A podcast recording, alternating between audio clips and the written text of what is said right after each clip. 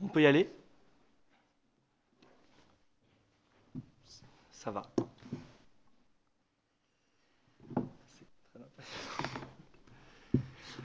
Alors, je suis très heureux de vous accueillir tous ici, en particulier les enfants aux Nations Unies pour la conférence Campus Start, euh, basée sur la violence à l'école. Pour retracer euh, l'historique, depuis 2017, notre organisation est dotée du statut consultatif spécial auprès de l'ECOSOC des Nations Unies, le Conseil économique et social. Grâce à cette participation, on souhaite éclairer et mobiliser les autorités publiques face au phénomène des violences scolaires et des cyberviolences. Campus Start, c'est deux années de préparation, des centaines de kilomètres parcourus, des centaines de personnes mobilisées et bien sûr des aides précieuses, publiques et privées. Je souhaite présenter de très chers remerciements à nos amis et partenaires. Sans vous, nous ne serions absolument pas là aujourd'hui. Je salue les Nations Unies qui, grâce à ces outils dédiés aux ONG, donnent les moyens nécessaires à l'expression euh, civile et au, débat d'idées. Euh, je salue les partenaires privés engagés à, nos côtés. Je vais les citer. Les entreprises ASB, AG2R La Mondiale, Elena Solutions, MGEN et Emmaüs. Je cite également les associations euh, Jeunesse s'engage, l'association e-enfance et la fondation Jasmin Roy Sophie Desmarais. Je vous remercie, vous présents dans ce Palais des Nations, pour vos intérêts portés à ces causes. Aujourd'hui, nous sommes tous réunis dans un cercle euh, unis pour la paix dans nos écoles et j'espère qu'on va pouvoir faire avancer les choses à notre échelle. Vous allez, j'espère, écouter avec curiosité six plaidoyers portés par des citoyens engagés que je suis vraiment très fier de connaître. Puissiez-vous considérer leurs engagements puissiez-vous ressentir leur passion leur, et parfois leurs émotions à la lecture de leurs discours. Et euh, parfois, c'est vraiment l'histoire de leur vie et de leur combat. Et je pense que ça va être euh, très intéressant. Et je salue bien sûr la présence de 15 jeunes médiateurs du collège Gaston Doumergue, situé en France à Sommières. Je tiens à dire que depuis 2013, notre ONG implique les enfants, les élèves dans l'ensemble de ces événements et des réflexions. On ne souhaite pas organiser d'événements s'il n'y a pas les enfants, les élèves du secondaire. C'est vraiment très important et à chaque fois, on veut vous inclure dans ces réflexions-là. Certains semblent surpris de la présence de ces enfants. On a eu euh, des réactions de gens qui, s'interrogeaient, mais pourquoi ils, pourquoi ils y vont? Mais je présente une réalité qui est vraiment de trop nombreuses fois oubliée c'est pour eux que nous sommes là. Et il n'y a aucune. Euh, enfin, c'est inconditionnel. C'est vraiment pour vous que nous sommes là. Et il faut, c'est très important de le comprendre. Les enfants ne sont pas des imbéciles, incapables de comprendre les enjeux de ces discussions. Les enfants sont force de proposition et c'est une nécessité de leur faire confiance. J'ai souhaité faire ce choix aux côtés des volontaires de campus et de leur formidable équipe éducative. Aujourd'hui, je n'accepte pas les désarrois des familles et des éducateurs face à ce phénomène. Depuis quelques années, nous en parlons de plus en plus. C'est une véritable thématique populaire, un marronnier dans le langage journalistique. Mais je ne souhaite pas présenter un énième discours pour demander des, solutions concrètes. Je les exige. Je parle pour ces jeunes victimes que nous rencontrons lors de nos campagnes d'action dans les établissements scolaires, moqués pour leurs différences physiques, de culte, de genre, d'orientation sexuelle et d'opinion. Je souhaite que cet appel de Genève que nous allons tous rédiger ensemble contre les violences accompagne les communautés éducatives au quotidien. Je pense aux actions de l'ONG Campus avec de nouveaux programmes que nous vous présenterons. Je cite très rapidement, même si ce n'est pas moi qui vais vous les présenter. Nous allons vous présenter une application mobile pour lutter contre les violences à l'école, des formations de la société civile, des assurances pour les établissements scolaires face aux situations de violence et une intelligence artificielle que nous allons euh, lancer au service de l'assistance aux victimes. Impossible d'oublier les travaux des membres de campus engagés pour des climats scolaires pacifistes et unis certains depuis 2013 alors que nous n'étions qu'une simple association lycéenne. Permettez-moi de citer Pierre Fabry, l'un des membres fondateurs de cette aventure humaine passionnante, parfois dévorante. Être des, volontaires pardon, bénévoles pour une cause aux intérêts généraux demande des sacrifices parfois lourds. C'est pour cette raison et tant d'autres que j'exprime ma reconnaissance à l'équipe active de campus. Maxime Maury, Axel Salançon, Maëva Kéroche, Brian Claire, Zachary Pamar et Daniel Arnalis. Puis aux membres non présents auprès de vous, mais qui sont toujours logés dans nos têtes et dans nos cœurs. Autorisez-moi l'expression d'émotions et de pensées personnelles destinées à ma famille. La place de la famille est primordiale et je souhaite qu'elle occupe une place capitale au sein de nos programmes. Pierre aura l'occasion d'en parler. Mes parents, j'en parle parce que c'est eux qui m'ont poussé avec Pierre et d'autres à lancer cette association. Mes parents, à mes côtés et à ceux de notre équipe depuis nos débuts, sont nos moteurs, une force inqualifiable qui nous pousse à essayer d'accomplir de belles choses. Depuis 2013, je raconte mon passé d'ancienne victime de violences à l'école. Je revis ces situations d'une horreur insupportable, parfois avec des détails poignants. Je raconte la manière avec laquelle j'ai tenté de mettre fin à mes jours. Mais aujourd'hui, je suis fatigué de cet exercice et usé. L'heure du témoignage est passée, assimilée, et celle des, solutions, elles arrivent. En 2006, en 2007, six harceleurs sont rentrés dans ma vie et jamais ils ne pourront en, en sortir.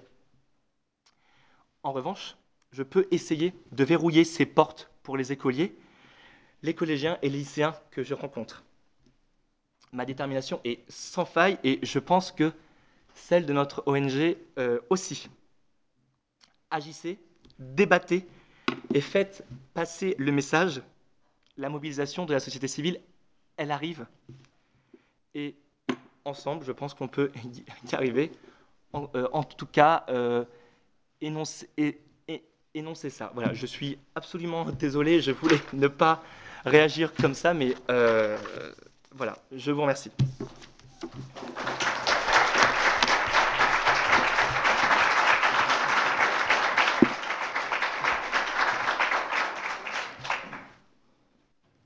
Bon, allez, on va essayer d'être plus positif et avec beaucoup plus euh, de solutions. Alors, on, peut encore euh, passer. Euh, petite précision, si vous le voulez bien, cette conférence est organisée et pardon est enregistrée via des micros qui sont devant vous. beaucoup de personnes ont manifesté cet intérêt pour cette conférence, mais nous, euh, nous sommes en suspension de Pâques, donc il y a euh, des gens qui auraient souhaité venir, mais qui ne le peuvent pas. J'ai souhaité, euh, grâce au, service des Nations Unies, qu'on enregistre ce, qu'on dit pour qu'on puisse l'exploiter. Vous avez un micro devant vous, il faut appuyer sur la touche rouge pour le lancer. Il ne faut pas ou, ou, oublier de l'éteindre parce que sinon, on, m'a dit que l'enregistrement ne sera pas audible. Donc dès que vous avez terminé, vous, vous appuyez sur le bouton rouge. Il n'y a pas de soucis.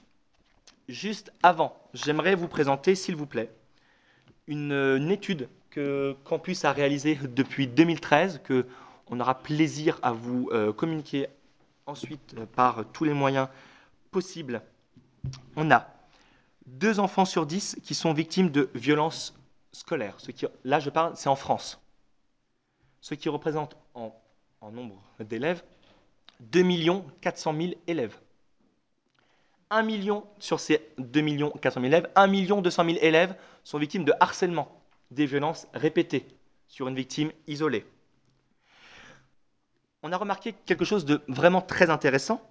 7 enfants sur 10 sont témoins de violences scolaires. Je parle de témoins oculaires qui ont face à une victime vraiment qu'ils ont qu'ils peuvent identifier. Le problème, c'est que si on compte sur ces témoins, 8 témoins sur 10 sont inactifs face aux violences scolaires. C'est-à-dire qu'ils vont manifester une absence d'action solidaire face aux victimes. Et, ça, c'est important. Ça, c'est grave. Et c'est pour ça qu'on on est là. J'ai hâte qu'on soit à 15 heures pour, vous- pour vous écoutiez ce que les jeunes ont à vous dire, parce qu'ils en ont des choses à dire sur les élèves témoins. Je ne vais pas trop évoquer les chiffres du cyberharcèlement, euh, des cyberviolences, si je peux? Oui Ok. Je dis ça parce qu'on a une intervention après sur le cyberharcèlement. Je ne veux pas euh, euh, spoiler. Donc, 5 enfants sur 10 sont victimes de violences scolaires, de cyberviolences, excusez-moi. Et sur les chiffres des témoins, on a à peu près les mêmes idées, sauf que, comme vous pouvez le remarquer, oui, c'est vrai que c'est là, on a euh, 9 témoins sur 10 euh, qui demeurent inactifs face à ces cyberviolences. Et ça, c'est horrible. Voilà.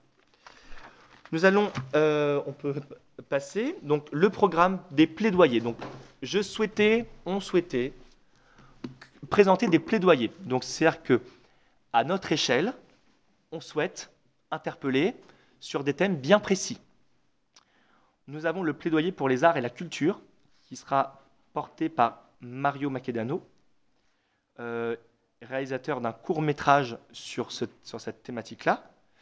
Je vais lui laisser la parole avant que nous passons à la projection.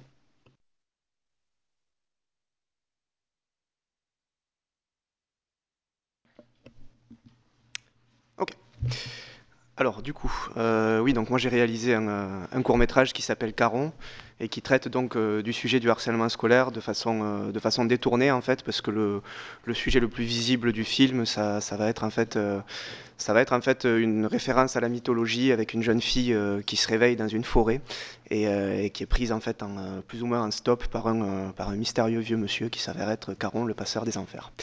Donc euh, voilà, moi ce que je propose c'est qu'on regarde, on regarde les images et ensuite, euh, ensuite je parlerai du pourquoi, du comment et, euh, et tout ça. Très bien. Est-ce que je peux solliciter une aide technique pour, le, pour la projection du film? Je ne sais pas comment ça fonctionne. Je sais qu'il est sur l'ordinateur, mais je n'ai pas.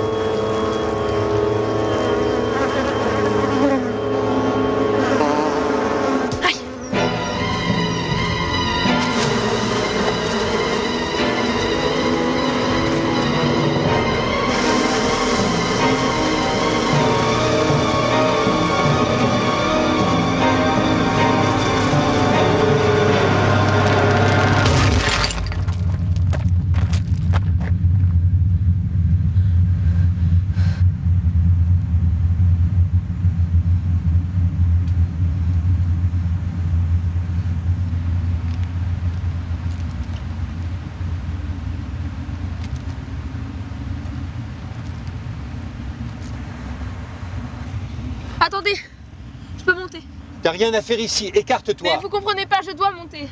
Je suis perdue, je sais pas où aller, je paierai s'il le faut. Où que vous alliez, je veux venir.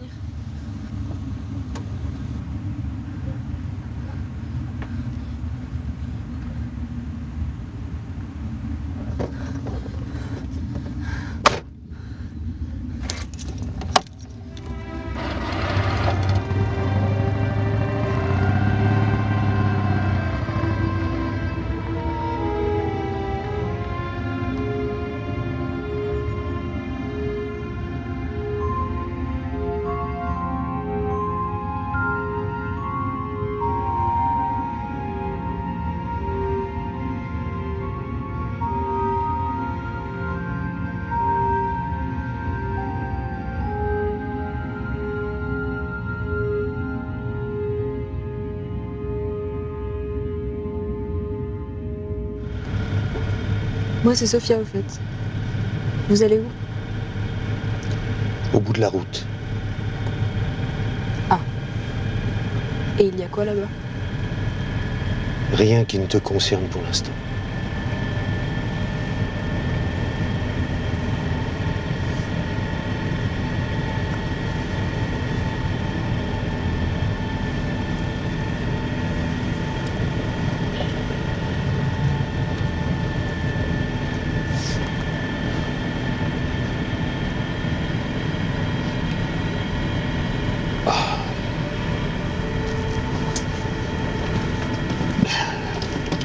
Vitamine Non, merci. C'est à vous de voir. Quand la route est longue. On est où? Ton collier me plaît.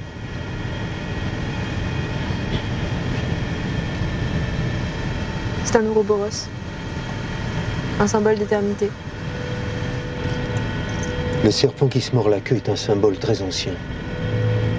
Il renvoie à la fatalité de l'existence. L'histoire se répète sans cesse. C'est pas un symbole d'éternité, mais de fatalité. Alors, c'est une sorte de cadeau empoisonné?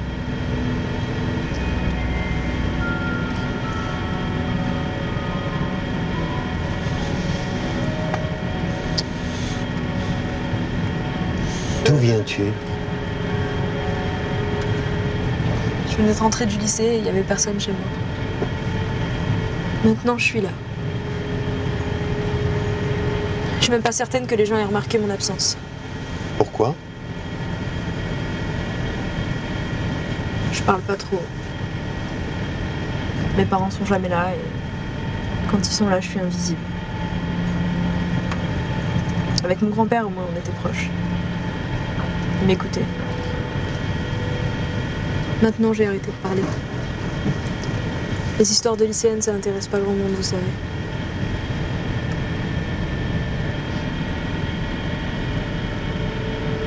Avant, j'avais Aurélien, mon copain.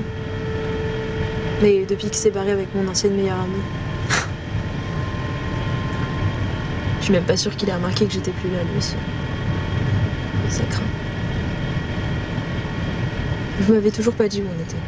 Pourquoi es-tu ici? Mais j'en sais rien, d'accord? Je sais même pas où je suis.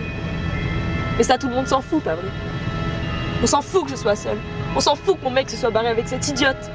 On s'en fout qu'elle me pourrisse la vie au lycée depuis des mois.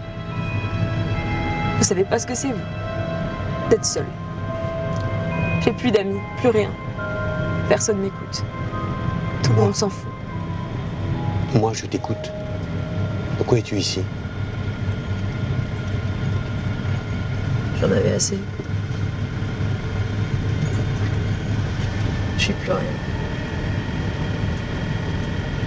Je sais même pas comment ça s'est passé. Avant, ça allait. J'étais comme les autres. Puis, quand elle a décidé de me mettre à l'écart, tout le monde a suivi. J'ai disparu. Vous pouvez pas comprendre ce que ça fait de se lever tous les matins, en sachant qu'en cours, à part l'indifférence ou l'acharnement, il n'y a rien pour vous. Si je parle, je deviens la balance. Si je me rebelle, le groupe m'écrase comme un insecte. Je peux rien faire. J'ai juste envie de disparaître. Connais-tu le mythe de Psyché? C'était la fille cadette d'un roi dont la beauté était si parfaite qu'elle suscita la jalousie de la déesse Aphrodite. Elle demanda à Eros de la forcer à tomber amoureuse du plus méprisable des hommes qu'il trouverait. Le dieu n'en fit rien, pire, il tomba lui-même sous le charme de la jeune fille, qu'il fit enlever et amener dans son palais. Il ne la visitait que la nuit, dans l'obscurité, et juste avant l'aube, il la quittait sans jamais lui révéler son identité. Jusqu'au jour où Psyché découvrit qui était son amant. Où voulez-vous en venir? Eh bien, le dieu trahi s'enfuit. Psyché partit à sa recherche, errant de temple en temple, jusqu'à être retrouvée par Aphrodite. Elle avait fait enfermer Eros et fit de Psyché son esclave. Elle lui fait accomplir les tâches les plus ingrates, les défis les plus saugrenus, jusqu'à l'envoyer dans l'autre monde, où elle dut accomplir l'impossible, prélever une parcelle de la beauté de Perséphone, la reine des enfers. Épuisée, la jeune fille voulut mettre fin à ses jours, mais elle n'en fit rien. Et une fois au bout de sa souffrance, Eros vint la retrouver pour faire d'elle une déesse. Avec le temps, même Aphrodite fut apaisée. Et plus personne ne maltraita Psyché. Vous me comparez à une déesse grecque? Sérieusement À ceci près que Psyché ne sauta pas du haut de la tour. Si elle l'avait fait, elle n'aurait jamais connu ou vécu la fin de sa propre histoire, n'est-ce pas?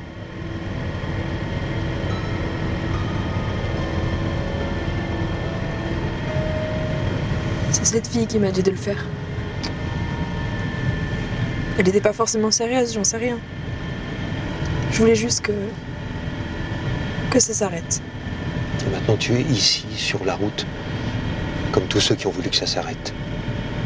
Et tous ceux qui n'ont pas eu le choix. Ce bijou est à l'image de ta situation, de celle de tous les autres, condamnés à répéter les mêmes gestes. Et moi, je suis condamné à les faire traverser. Traverser quoi? Vous êtes qui à la fin?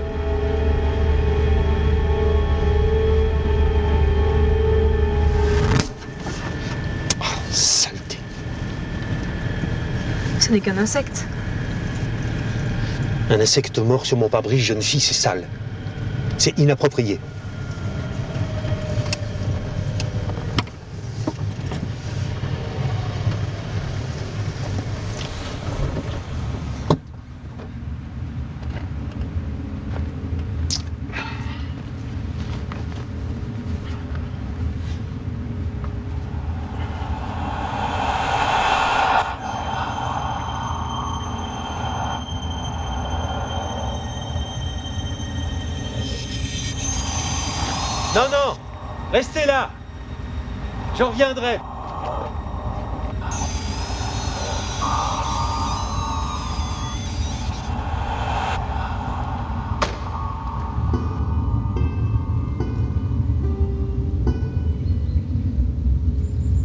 Ne l'aidez pas Une personne à la fois. Puis il ne peut pas payer son passage. Quel passage? Vous ne m'avez pas répondu tout à l'heure. Est-ce que je suis. Non, non, tu n'es pas morte, pas encore. Peut-être euh, inconsciente, peut-être dans le coma. Ça n'a pas d'importance. Tu es venu à moi, je te ferai traverser. Traverser quoi? Vous êtes qui à la fin? Traverser l'Aquéron vers la rive des morts. Je suis Caron, le passeur. Tu as de la chance d'avoir gardé ce collier. Grâce à lui, tu as de quoi payer ton passage. Tu sais, beaucoup d'âmes bel et bien mortes ne traverseront jamais. Et les insectes les poursuivent? Les insectes ne harcèlent que ceux qui n'ont pas su s'affirmer. Ceux qui ont préféré fuir la vie plutôt que de l'affronter. Ceux qui ont refusé de vivre. Moi, ils m'ont piqué avant que je vous trouve. Je sais.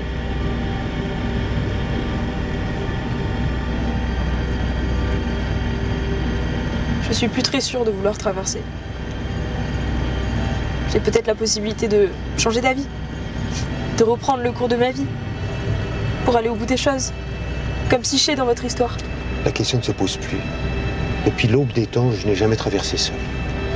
Donc je te ferai traverser aujourd'hui, et puis j'irai chercher les autres, les suivants.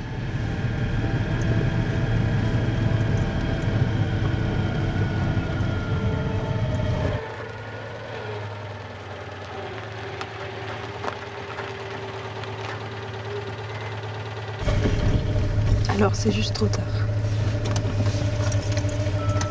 C'est trop tard pour ceux qui le décident. Et trop tard pour ceux qui traversent.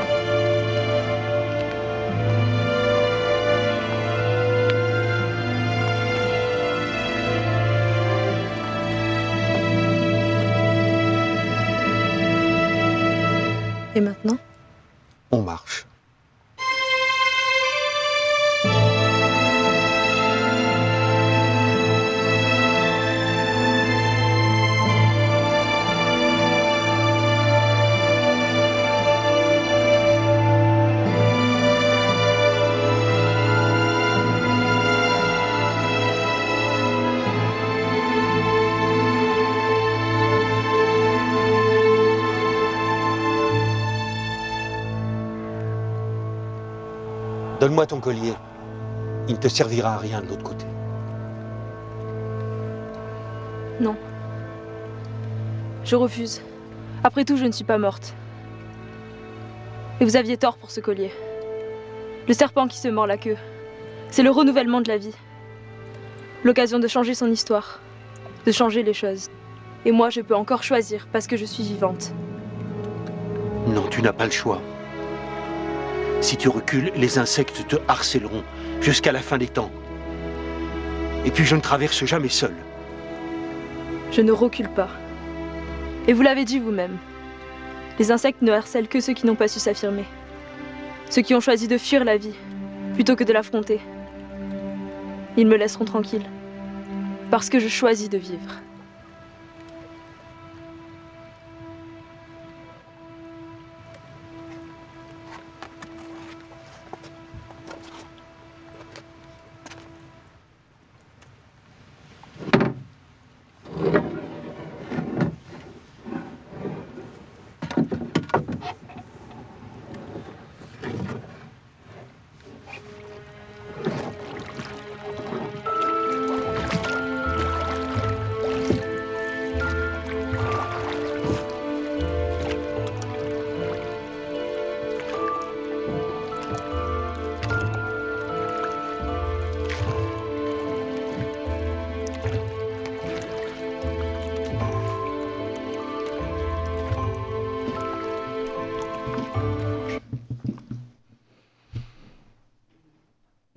Merci beaucoup. Euh, je te laisse la parole pour ton, pour ton plaidoyer. Ça marche. Alors du coup, euh, donc moi vous l'aurez compris, euh, ce, ce projet, pour le coup je fais, je fais du cinéma, j'ai fait d'autres d'autres courts-métrages sur d'autres thématiques. Et l'idée de ce projet m'est venue en fait en deux temps. Elle m'est venue pendant que je tournais complètement autre chose, mais je le tournais dans un établissement scolaire. J'ai eu l'occasion de parler avec un directeur d'établissement. Et je crois qu'il y avait eu, il y avait eu le jour d'avant aux informations une histoire justement de suicide. euh, de suicide à cause du harcèlement scolaire. Et euh, ce directeur d'établissement a discuté avec moi et il m'a dit, euh, il m'a dit, c'est, il m'a justement donné la, donné l'idée de, bah, de créer en fait des supports audiovisuels pour pour faire des choses sur ce sujet-là. Et l'idée a fait un petit peu son chemin à moi dans la mesure où moi-même quand j'étais au collège, essentiellement en cinquième et quatrième, j'ai subi j'ai subi du harcèlement scolaire. J'ai eu de la chance parce que moi c'était d'une, c'était à une époque où euh, tout ce qui était euh, tout ce qui média, tout ce qui était média, donc euh, tout ce qui était internet et tout ça n'existait pas. Donc quand je rentrais chez moi, j'étais pépère. Mais par contre, ça n'a pas duré non plus très très longtemps. C'était juste mon année de cinquième. J'ai trouvé euh, des façons un peu seules, plus ou moins, de, m'en sortir. Donc, euh, donc après ça, ça allait. J'avais mis un petit peu cette histoire-là de ma vie de côté. Et euh, donc quand lui m'a parlé de ça, je me suis rendu compte qu'en fait le harcèlement scolaire avait fait juste qu'empirer depuis mon époque, avec de nouveaux outils, hein, parce que maintenant, maintenant en fait le problème du harcèlement, c'est que quand on rentre à la maison, il peut continuer. Il y a Internet. Donc, donc du coup, ben, j'ai euh, j'ai décidé d'essayer de faire quelque chose euh, là-dessus. Et je me suis rendu compte qu'en fait, euh, le média avec lequel je travaille, à savoir l'audiovisuel, c'est exactement le média qui touche le plus les jeunes générations, les adolescents. Et, du coup, en fait, tout ce qui est, surtout on le voit à l'heure actuelle avec toutes les séries en fait, qui, qui se font sur ce sujet-là, de type 13 Reasons Why et tout ça, qui ouvrent beaucoup de beaucoup de débats qui sont suivis justement par les adolescents. Euh, ben, je m'étais rendu compte du coup au moment de la, création de ce, euh, de ce projet, qui date maintenant d'il y a 4 ou 5 ans, hein, la genèse du projet, parce que j'ai mis très très longtemps à pouvoir le faire, ben, je me suis rendu compte que comment média pouvait, agir sur, euh, sur ce sujet. Donc j'ai décidé de, ben, créer du coup de créer ce film. Et euh, ce film, je l'ai essayé de le concevoir comme un outil parapédagogique. Alors je m'entends sur, euh, sur ce terme-là. C'est que je sais qu'il y a déjà euh, au niveau des ministères, il y a beaucoup de, beaucoup de spots qui sont faits, beaucoup de, de films qui sont faits sur le harcèlement scolaire et qui traitent directement en fait du harcèlement scolaire de façon, de façon très frontale. Donc euh, j'ai vu passer euh, beaucoup de ces spots qui parlent, euh, qui parlent directement du harcèlement, qui montrent le harcèlement, qui montrent l'école et le- l'environnement du harcèlement scolaire. Et moi j'ai voulu en fait justement trouver un angle d'attaque différent à savoir utiliser ce qui fait, à mon sens, l'arme ultime du cinéma, c'est le processus d'identification. Et je me suis dit qu'en fait, en, en faisant un film qui allait parler du harcèlement scolaire, mais sans en parler directement, et surtout en laissant en fait du temps avant de commencer à aborder le harcèlement scolaire, ça allait permettre euh, dans le cadre d'une projection euh, dans une classe où il y aurait du harcèlement scolaire, par exemple, ça allait permettre en fait d'abord de focaliser l'intérêt des jeunes sur on regarde un film, donc on va s'identifier au personnage principal comme on s'identifie de toute façon toujours au personnage principal, et ensuite on comprend que le personnage principal est harcelé, ce qui fait qu'un harceleur ne va pas directement se mettre en position défensive de on regarde un film sur le harcèlement scolaire, ça c'est pour ma gueule, je commence à me préparer, ça va être, ça va être la fête du gars harcelé, mais plutôt de se dire euh, au moment en fait où il va comprendre qu'on parle du harcèlement scolaire, il va déjà être pris par le processus d'identification, donc il sera déjà identifié à la victime. Donc, à mon sens, euh, c'est le meilleur moyen finalement de, bah, de pouvoir derrière ouvrir un débat qui pourrait être plus constructif, parce que même le harceleur, normal, enfin je l'espère, aura été touché en fait par le message de fond. Donc, euh, du coup, voilà, j'ai essayé de, bah, créer un outil qui allait, euh, qui allait dans ce sens-là. C'est pas un outil qui apporte une réponse, une réponse en soi. Moi, je le vois vraiment comme euh, Imaginons euh, une situation de harcèlement dans une classe, le professeur veut agir, veut faire quelque chose, passer ce film et ensuite débattre. Moi, je pense que c'est une bonne, euh, une bonne façon justement d'avoir euh, introduit le sujet. Et, de toute façon, vous voyez, le film aussi parle de, parle de la mythologie, parle de Caron et de Psyché. Donc l'idée, c'est que justement, on peut un petit peu noyer le poisson pour arriver au vrai sujet au moment où justement les élèves sont un peu plus en capacité de vraiment vouloir l'entendre. Parce que moi, je me rappelle, par exemple, à mon époque, le CPE avait tenté de m'aider en, euh, en venant parler devant la classe en disant non, les gars, le harcèlement, c'est pas bien, ça, il faut arrêter. L'effet est désastreux, hein, parce que forcément, si le sujet est abordé de façon brutale comme ça, ça ne marche absolument pas. Donc, enfin, en tout cas, pour moi, ça n'avait pas marché. Donc, euh, voilà. Euh, voilà pourquoi j'ai euh, fait ce, film, et je l'ai fait de cette manière. Ensuite, bon, je ne sais pas s'il faut réellement que je décrive les, messages qui sont à l'intérieur. Donc, bon, évidemment, le Caron représente un petit peu l'adulte, le prof, le CPE, qui a une mission, une mission d'éducation, euh, qui va, et il va devoir dévier en fait de, cette simple mission pour devoir euh, aider quelqu'un sur un plan un peu plus, un peu plus psychologique. Euh, là, Caron, lui, son boulot, normalement, c'est de faire passer les morts. Il n'est pas supposé se poser de questions, mais là, pour le coup, il va s'en poser d'abord parce que cette fille-là, elle n'est pas morte et que depuis le passage de Psyché dans la mythologie grecque, jamais il a fait traverser quelqu'un qui n'était pas mort.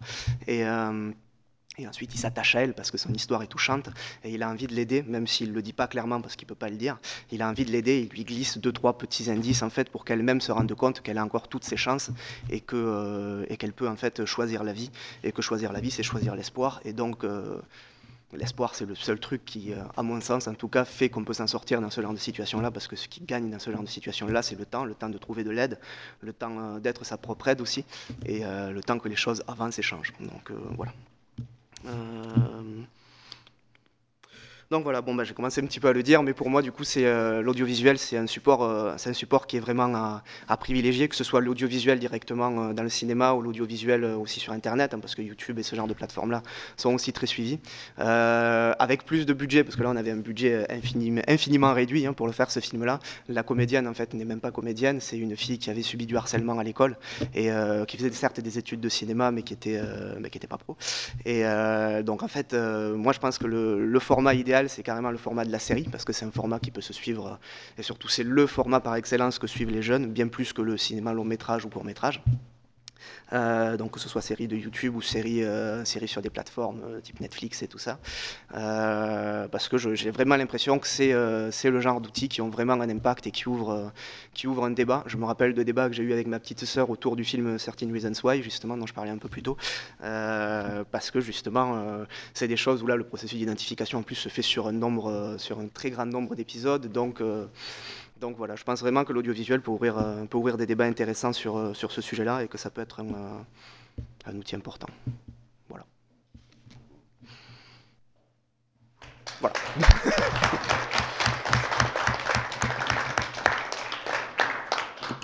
Juste avant de passer aux, questions, j'ai enchaîné un peu trop rapidement tout à l'heure. Je n'ai pas présenté les autres plaidoyers qui allaient avoir lieu. Donc, si on peut juste te remettre la diapositive, j'ai enchaîné très vite dès que je l'ai euh, dit. Ensuite, euh, après celui-là, donc il y aura le plaidoyer des émotions porté par la Fondation Jasmin Roy, qui nous vient du Québec, du, Canada. Ensuite, on a, le plaidoyer pour les politiques publiques, qui sera euh, porté par Madame Hélène Demarin, qui est maire adjoint de Sommières, euh, dans le Gard, en France, en, en Occitanie. Euh, on a une suspension de midi à 15h. On reviendra à 15h sur le plaidoyer des enfants, j'ai vraiment hâte, euh, porté par 15 jeunes médiateurs du collège de Sommières, qui sont magnifiquement euh, vêtus de blanc et de bleu aujourd'hui. Ensuite, on a le plaidoyer de la société civile, donc porté à la fois par Pierre Fabry, je m'excuse pour la faute d'o- d'orthographe qu'il y a dans, son nom, en plus sachant que c'est le directeur, et il y a Thierry Escolar, le président de l'association Jeunesse s'engage, qui complétera euh, par son expérience euh, d'associatif dans d'autres pays. Et on conclut euh, par une très belle note qui est le plaidoyer du numérique, l'association e-enfance. Donc Justine Atlan, la directrice générale de l'association, vous présentera ses actions contre euh, les cyberviolences et ce qu'elle souhaite, ce qu'elle souhaite dire aux autorités. J'aimerais vous demander si vous avez des questions sur le plaidoyer de Mario. Avant, j'en ai une. Je tiens juste à dire que malgré, ça n'a pas été dit, mais malgré le petit budget que tu as dit, je trouve que les paysages sont juste extraordinaires. C'est très beau. Et très sincèrement, on n'a pas. Enfin, c'est juste aussi l'aspect esthétique. Je trouve que c'est magnifique. Les, caméras, les visions de loin, je, trouve ça magnifique. Juste avant, est-ce que, rien, est-ce que vous avez euh, eu l'occasion de le montrer régulièrement? Est-ce qu'il a été montré dans pas mal d'établissements? Est-ce qu'il a commencé à faire le tour ou, c'est encore. euh, Alors, je vais vous dire, en fait, c'est même la première fois que j'accompagne ce film euh, où que ce soit, dans la mesure où, en fait, nous, on l'a fini euh, en décembre dernier. Donc, je vous disais, le processus a été très long, en fait, entre, il y a, on l'a tourné il y a plus de, putain, ça fait 4 ans maintenant qu'on l'a tourné. Euh, et en fait, le processus de montage a été très long parce que le budget étant très réduit, vous l'avez vu, il y a des insectes en numérique à créer et tout ça. Et ça nous a pris, euh, ça nous a pris un temps fou euh, parce qu'on n'avait pas de moyens et qu'il a fallu trouver des gens qui acceptaient de, collaborer pour, pour trois bouts de ficelle. Pareil pour la musique et, et ce genre de choses-là. Donc en fait, là pour le coup, le film est, le film est tout neuf. Il vient à peine de. J'ai commencé à l'envoyer en festival du coup à partir de, de décembre-janvier. On a commencé à avoir quelques retours de deux trois festivals euh, qui sont intéressés, mais qui sont pas encore passés. Donc euh, là pour les coups, euh, c'est vraiment la première, la première vraie sortie du, vraie sortie du film. Donc, donc voilà, il est il est encore tout frais et surtout moi.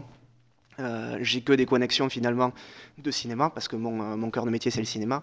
Donc euh, je sais diffuser en cinéma je sais diffuser en festival. Quand il va s'agir en fait de présenter à des établissements scolaires je n'ai aucun, aucun contact finalement dans ce genre de milieu. Et c'est pour ça que j'étais aussi très content que, ben, que, que tu supportes en fait le projet depuis, depuis le tout début soit depuis le premier appel il y a, il y a très très longtemps. Parce que, parce que je sais que toi justement tu as la possibilité de, de le montrer et, de l'utiliser si, s'il te semble utile. Donc voilà Merci. Est-ce que vous avez des questions pour Mario et son projet? Est-ce que je peux me permettre de vous demander, les enfants, euh, ce que vous en avez pensé? Parce que, comme il vient de dire à l'instant que c'est assez frais, justement, euh, le fait qu'il le diffuse dans les écoles, est-ce que vous sentez, je vous oblige pas parce que je sais que c'est compliqué, mais est-ce que vous vous sentez de réagir sur ça? Votre avis un peu là-dessus On va commencer par Augustin. Oui, je l'ai trouvé assez intéressant parce qu'on a, au début, on ne comprend pas que ça parle du harcèlement, du harcèlement, excusez-moi. Et donc, on a une super métaphore qui nous, qui nous fait comprendre qu'on, que ça parle du harcèlement. Et donc, je l'ai trouvé très touchant et très bien réalisé. Merci. Merci. Ça peut, oui, hein, c'est bien. Est-ce que vous avez d'autres réactions, peut-être? Axel? Euh, Donc, moi, pour euh, compléter ce qu'a ce qu dit Augustin, je trouve que c'est très touchant. Euh, par exemple, on, a l'impression qu'il essaie de pas du tout l'aider, car euh, on voit qu'il lui dit euh, c'est trop tard, tu peux plus, tu peux plus recommencer. Alors, du coup, vu que nous, en tant qu'enfants, plus on nous interdit les choses, plus on a vraiment envie de les faire. Je trouve ça bah, encore plus attractif et très touchant. Je t'en remercie. Ensuite, il y avait. Oui Ouais Oui, Lara Allez, Lara. Ben, moi, j'ai beaucoup aimé. Je trouve que c'est. Comment dire que. C'est pas, c'est pas lourd, c'est pas pessimiste. Même si le, le, le, décor il était très beau, même si c'était sombre, il y avait une petite note qui donnait de l'espoir. C'était incroyable. J'ai failli pleurer. Je te remercie. Nils, peut-être? Nils Juarez. Ben, moi, j'ai trouvé ça vachement bien parce que, au final, ça plaît beaucoup parce que ça donne quand même un aspect un peu stressant, tout ce qui est du paysage, ou rien que la, la, l'actrice, enfin, euh, la comédienne, rien que sa tenue, ça donne un aspect un peu stressant, mais du coup, ça, ça plaît, ça donne envie de, de regarder, ça donne envie aussi de chercher à comprendre. Merci. Est-ce que vous avez d'autres euh, réactions? Très bien. Oui, Marwan. Moi, j'ai beaucoup aimé euh, euh, déjà les paysages, comme tu as dit. J'ai vraiment aimé ça. Et ça mais c'est surtout l'aspect série, que on s'imagine un peu la suite. c'est et ça, je trouve ça hyper intéressant. Très bien, bah, ça donne des, des, idées pour la suite du coup. Il n'y a qu'à leur demander, ils vont le faire. On va passer, euh, si tu veux bien, à la signature de ton plaidoyer qui va se faire sur le mur euh, de, de, de, toile.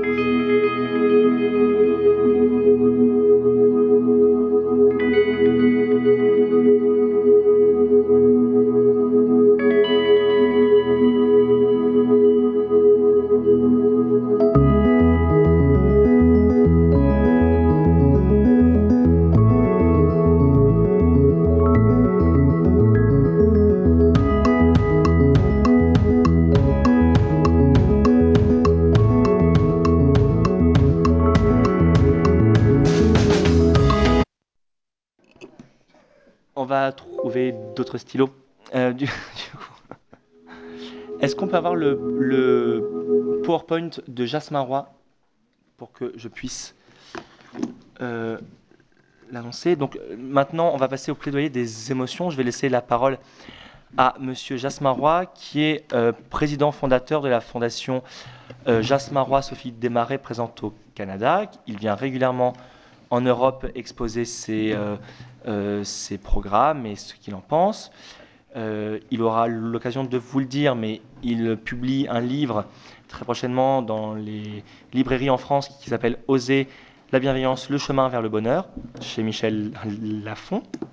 Euh, on a eu l'occasion euh, de collaborer avec Jasmin Roy depuis la première journée nationale contre le harcèlement à l'école en France. C'était dans un cadre magnifique, c'était à l'Opéra de Montpellier, euh, l'opéra historique en France, en, en Occitanie. C'était vraiment très beau.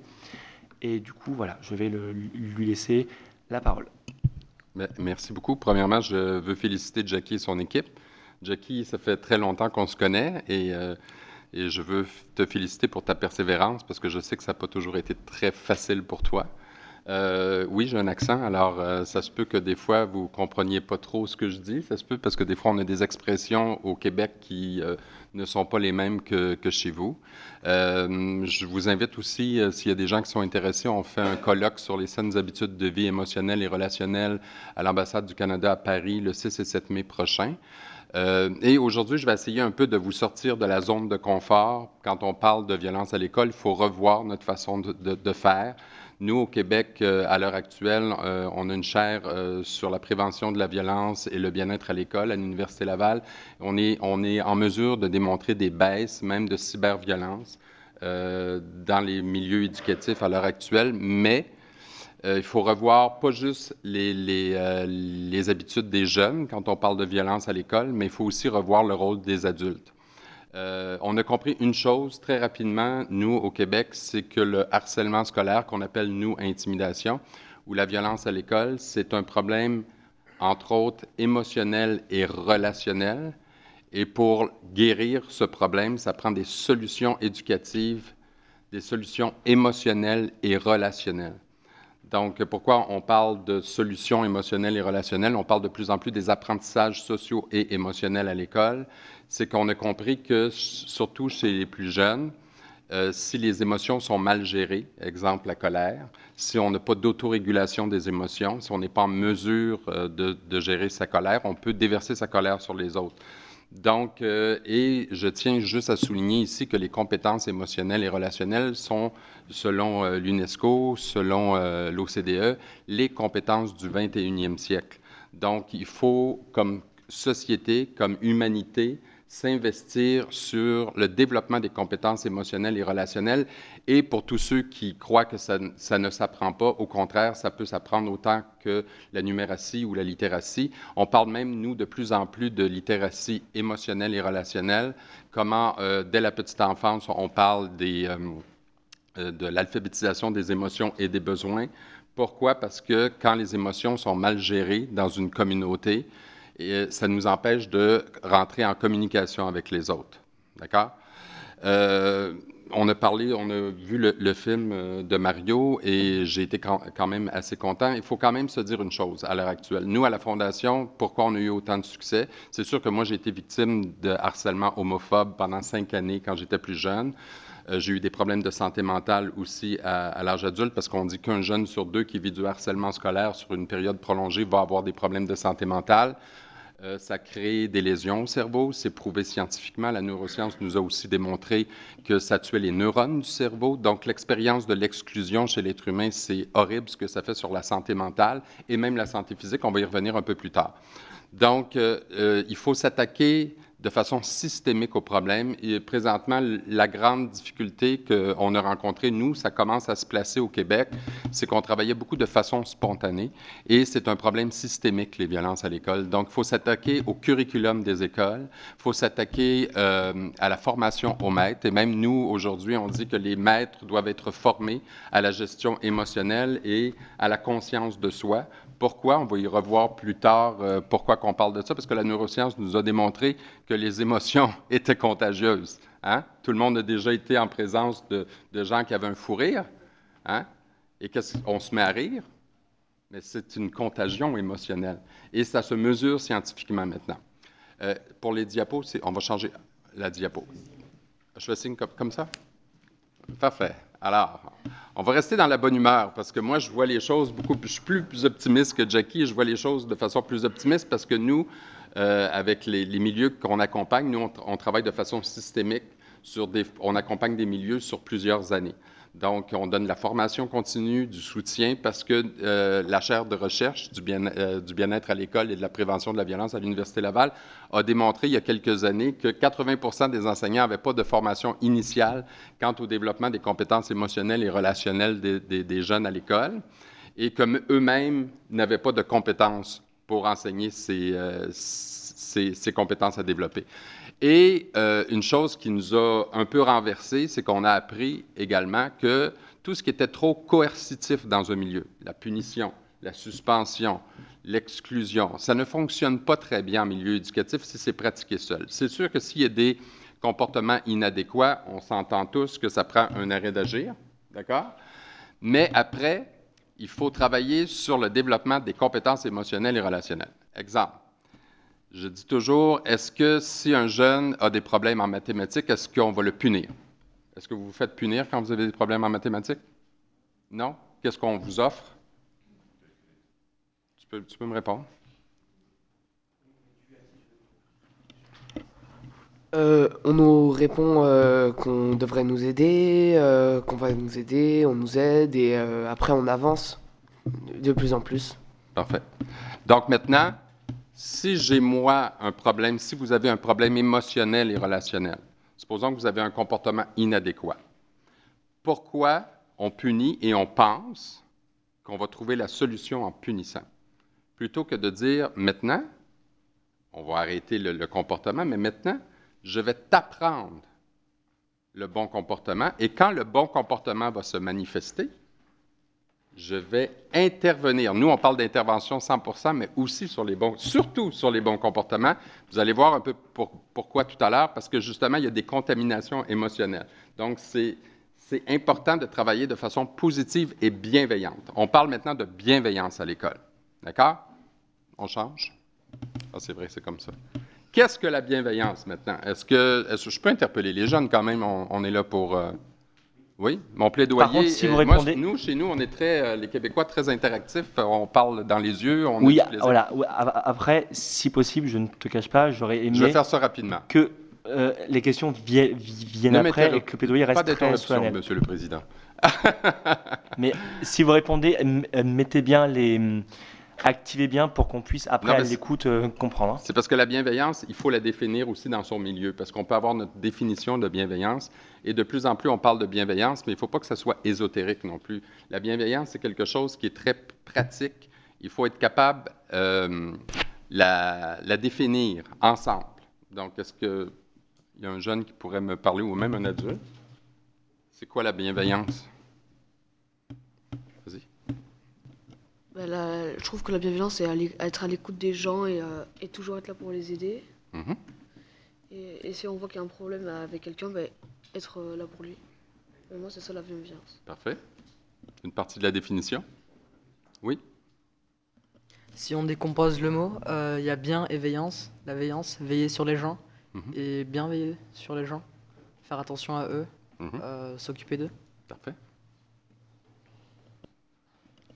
La bienveillance, c'est aussi le respect de la personne, de comprendre comment elle se sent et de respecter ses choix. De... Si par exemple, moi ça m'est déjà arrivé, si par exemple euh, un jour tu te sens pas bien et qu'on te vient te demander un service, tu dis non, je peux pas aujourd'hui, je me sens pas bien. La personne, elle doit respecter comment tu te sens. D'accord. Donc, il faut écouter l'autre Hmm. et se faire entendre. Donc, la bienveillance, vous avez défini une bonne partie, mais vous avez oublié l'essentiel, c'est avant tout prendre soin de soi pour bien prendre soin des autres. La bienveillance, ça commence par nous. D'accord?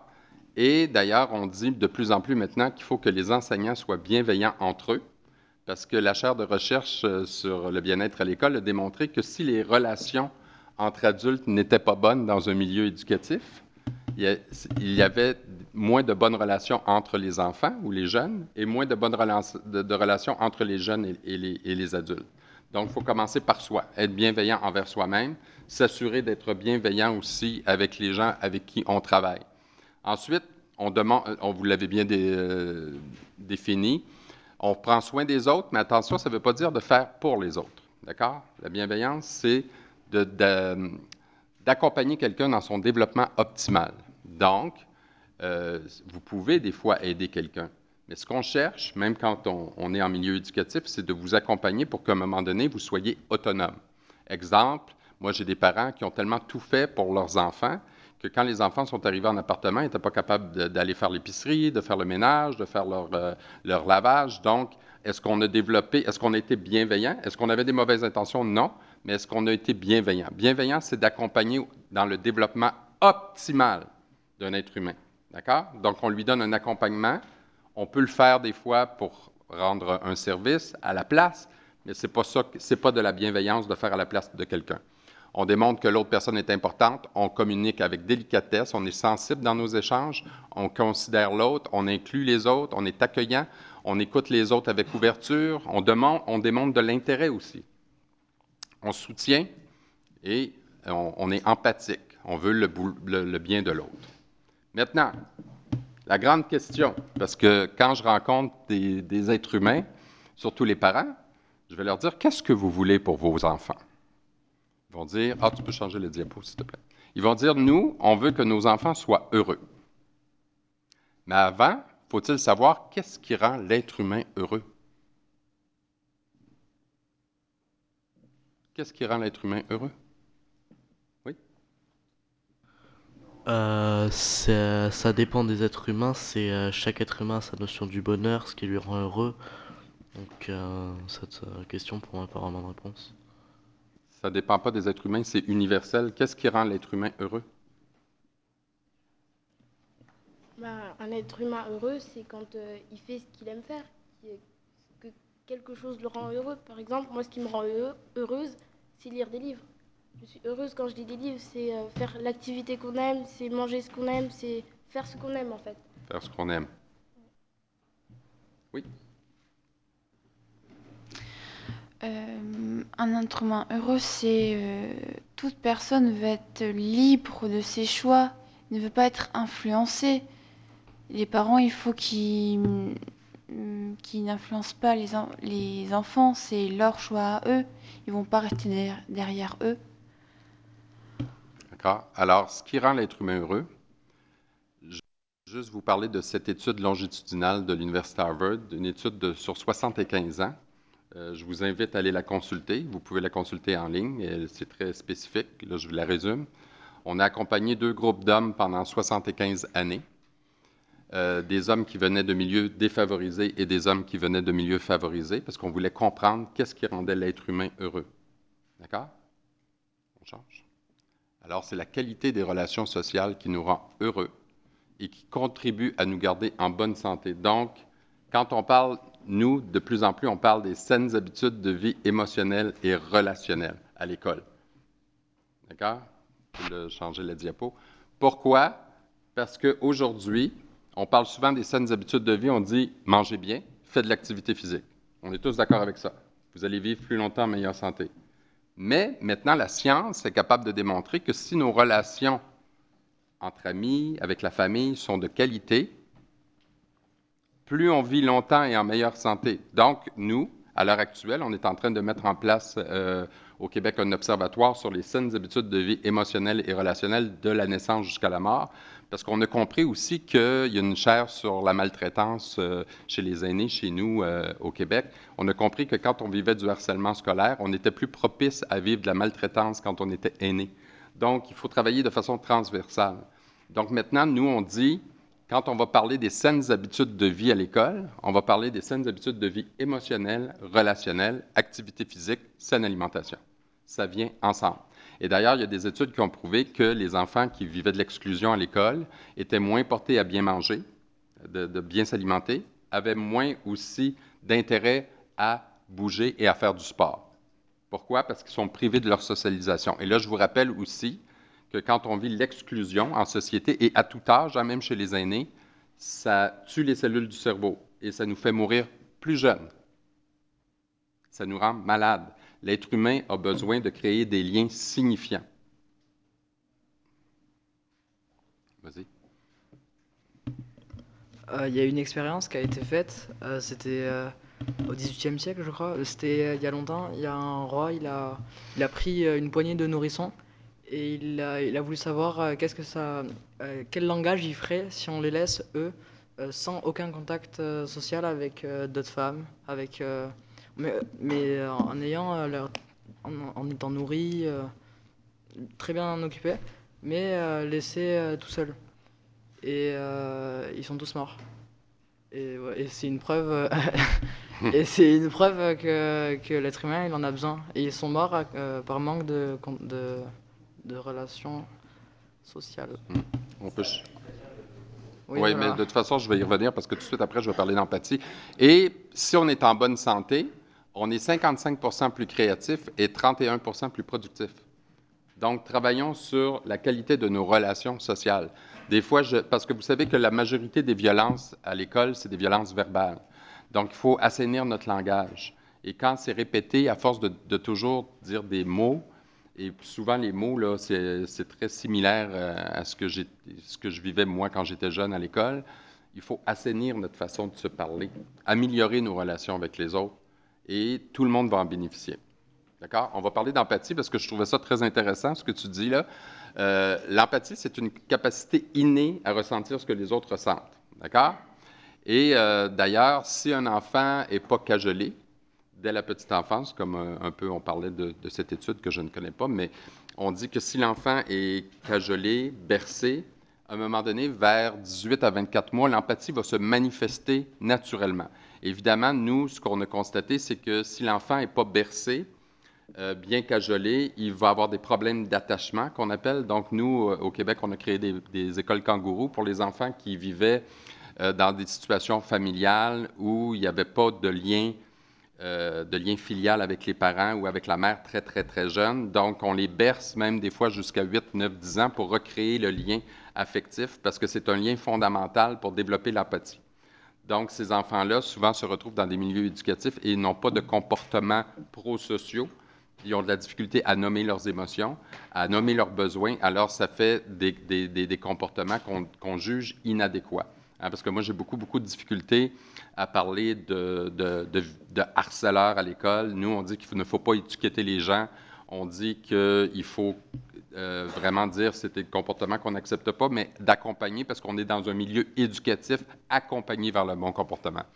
Donc, l'empathie, ça existe naturellement. Il y a même des études qui sont venues le démontrer avec euh, des enfants qui. euh, on accrochait, il y avait un adulte qui accrochait du linge sur une corde à linge et on échappait l'épingle à linge et l'enfant, spontanément, là, entre 18 et 24 mois, commençait à assister l'adulte. D'accord? Et ce qu'on a compris aussi, c'est que souvent, l'empathie est brisée à cause des mauvais modèles adultes, d'accord, et de l'éducation, et le manque d'opportunités pour le faire. Donc, on dit qu'il faut manifester dès la petite enfance, parce que vous parlez d'harcèlement scolaire, mais ce qu'on a compris, c'est que ça commence à la petite enfance. Si l'enfant n'a pas assez d'affection dans son milieu, si euh, on lui montre pas comment être altruiste de façon positive, parce qu'on dit maintenant ça nous prend des, modèles positifs dans les milieux éducatifs, parce que souvent il y a des adultes qui vont avoir des, qui vont vous dire faites ceci, faites cela. Est-ce que ça vous est déjà arrivé? Puis eux le font pas. Est-ce que ça vous est déjà arrivé? Moi, ça m'est arrivé quand j'étais jeune. Et euh, la recherche nous a démontré que les jeunes font plus ce qu'on fait que qu'est-ce qu'on leur dit de faire. Donc, on a toute une façon de revoir le rôle de l'adulte à l'école pour améliorer la situation. Parce que les mauvais modèles adultes viennent briser l'empathie et viennent briser les bons comportements chez les jeunes. D'accord?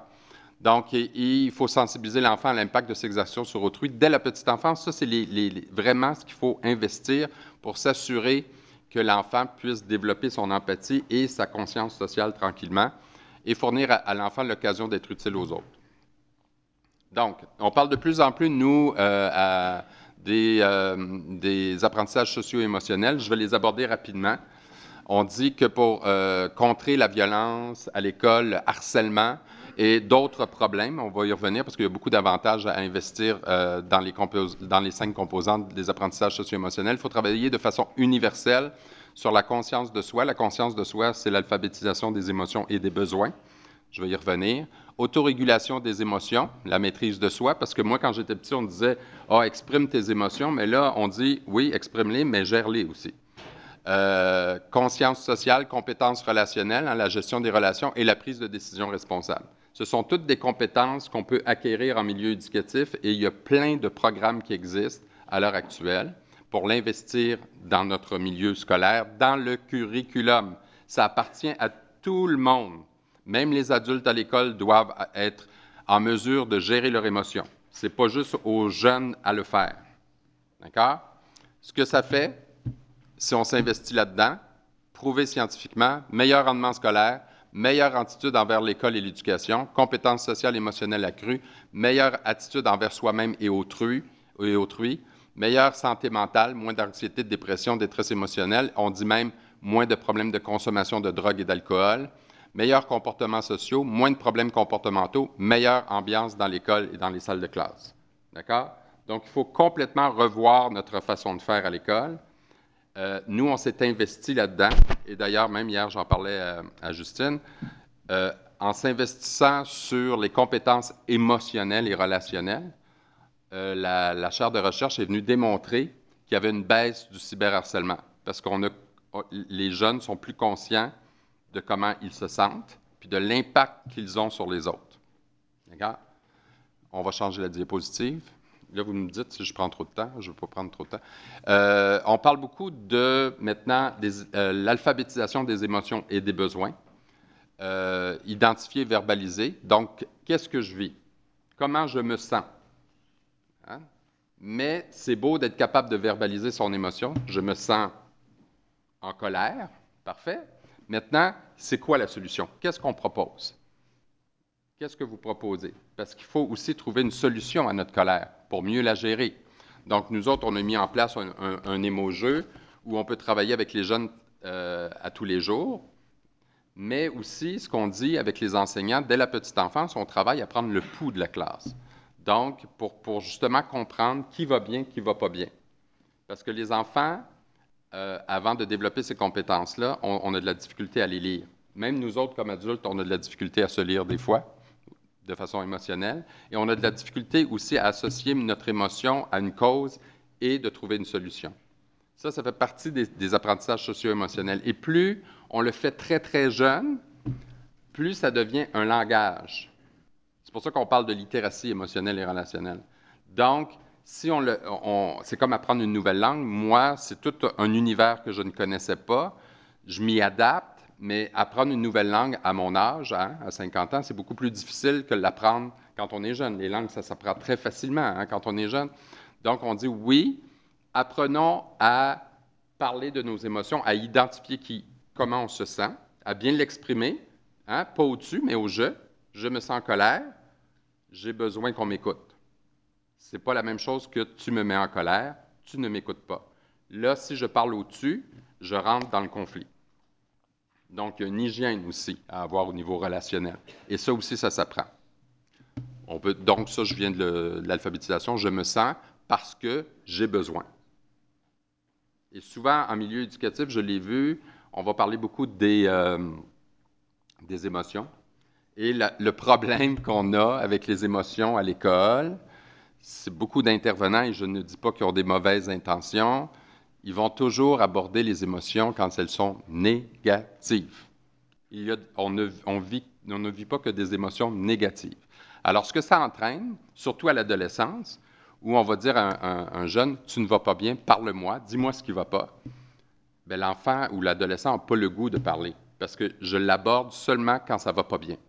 Mais si j'aborde le jeune en disant, tu vis une belle émotion, peux-tu me dire comment tu te sens, puis qu'est-ce que tu aurais besoin? Parce qu'on peut être fier et vouloir sauter de joie. Probablement que Jackie va sauter de joie ce soir, parce qu'il va dire, je suis fier, je veux sauter de joie. Son besoin, ça va être de l'exprimer et de le, le partager.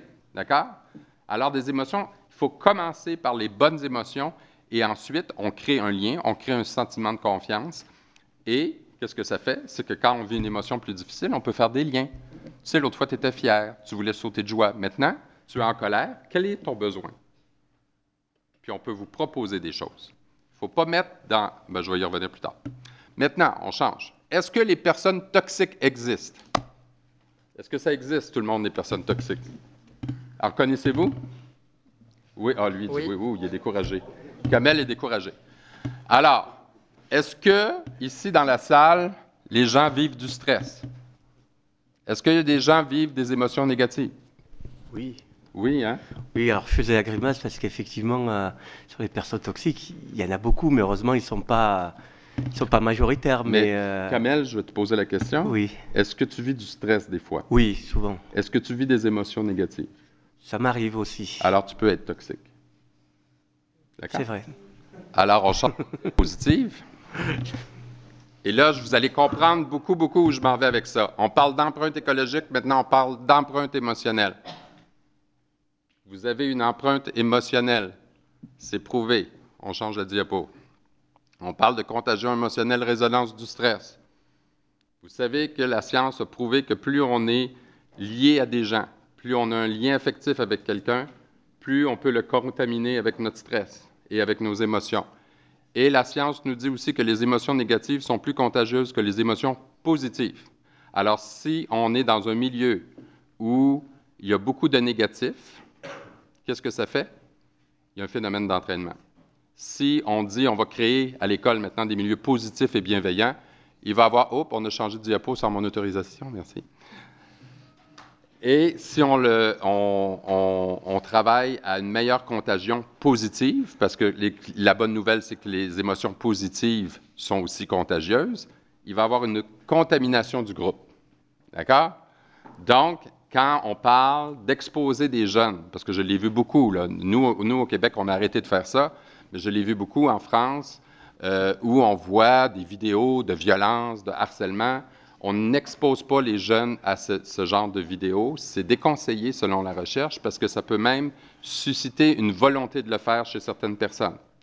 D'accord? On travaille sur les résolutions. Comment on résout le problème, plus que démontrer de la violence. Même moi, quand je donne des conférences sur ce que j'ai vécu dans ma vie, je ne parle jamais des violences dont j'ai été victime. Je parle des conséquences à la violence. Ce n'est pas la même chose. D'accord? Et des résolutions, parce que moi, j'ai eu des problèmes de santé mentale extrêmement graves quand j'étais plus jeune. Et aujourd'hui, je m'en suis bien sorti. Donc, c'est la preuve qu'on peut s'en sortir, mais avec difficulté. D'accord? Donc, ce qu'on dit maintenant, c'est que vu qu'on a un impact émotionnel et relationnel, il faut aussi que les adultes, quand ils enseignent à leurs, aux élèves, qu'ils gèrent leur stress et leurs émotions. Donc, on a le droit d'être en colère, on a le droit d'être triste, on a le droit d'être stressé, mais maintenant, comment on, met en place des stratégies?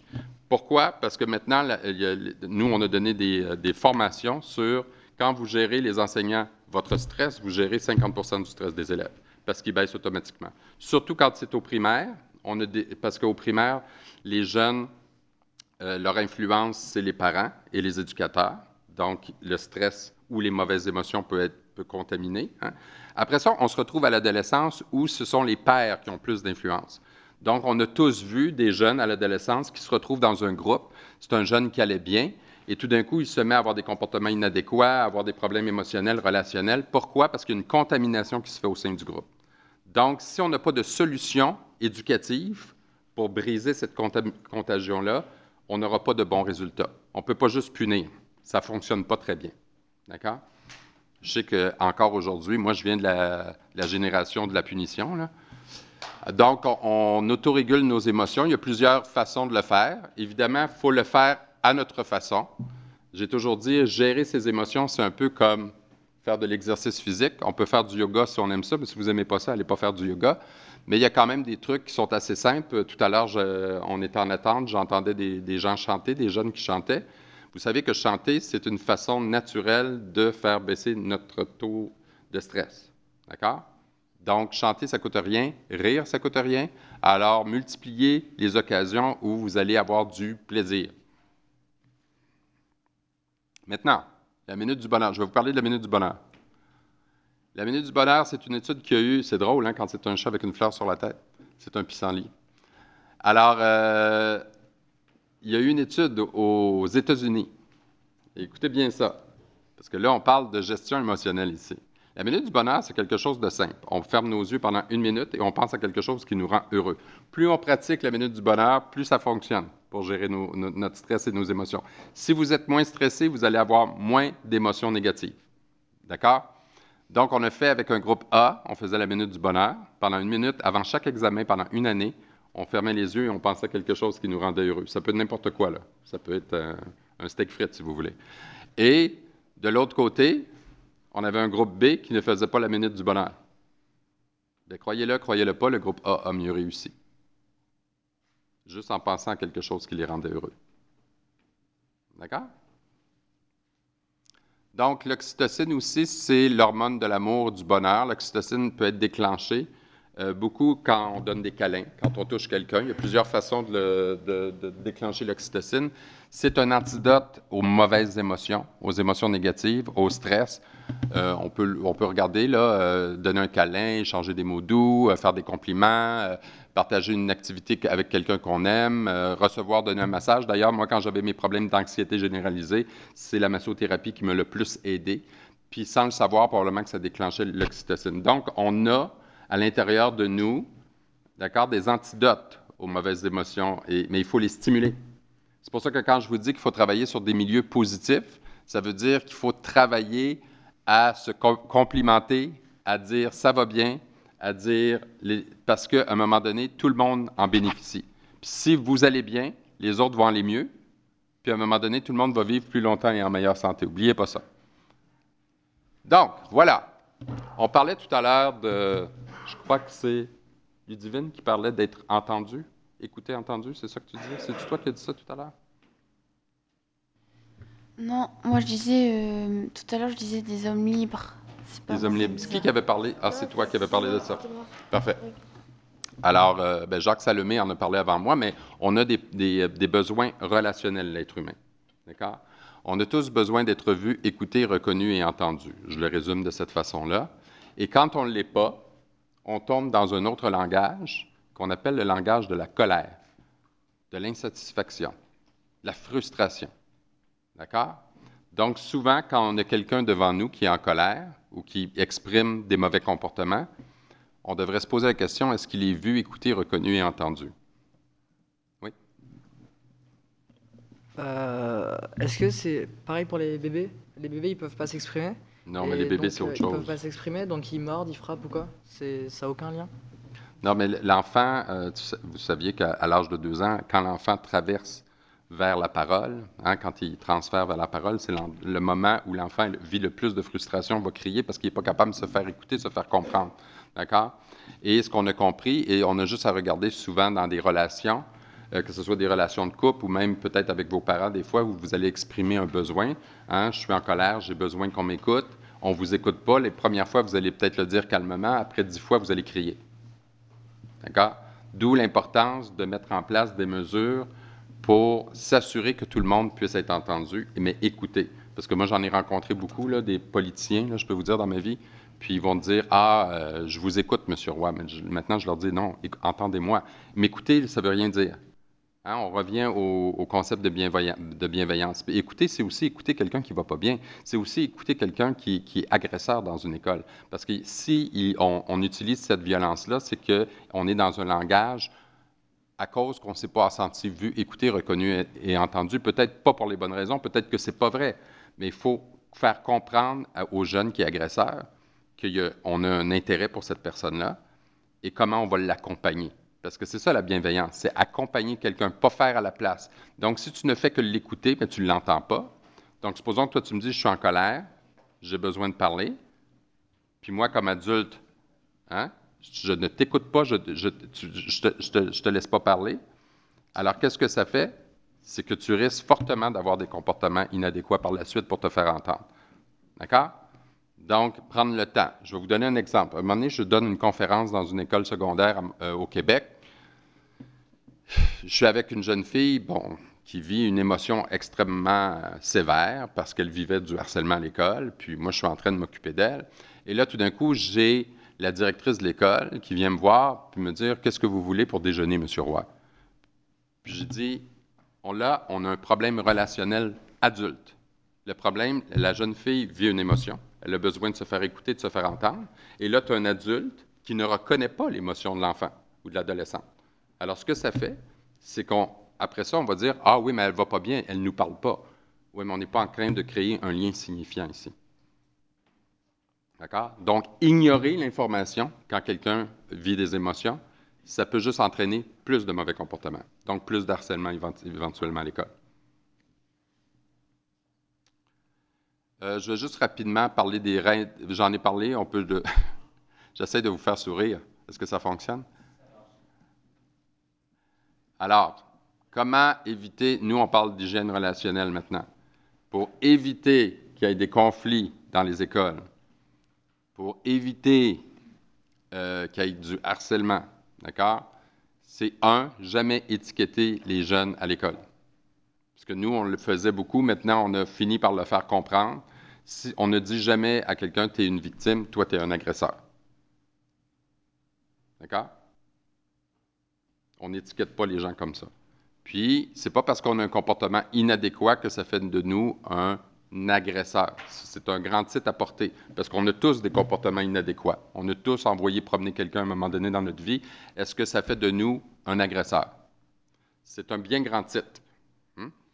Ensuite, on prend du temps pour soi, pour bien se lire émotionnellement. On parle au jeu, éviter le tu aussi. Ça, c'est très difficile parce que même les adultes le font. Donc, je, je me sens et j'ai besoin. Et on laisse aussi aux autres du temps de parole et on respecte les limites et les besoins des autres. D'accord? Donc, si quelqu'un est en colère et a besoin de gérer sa colère, laissez-le gérer sa colère.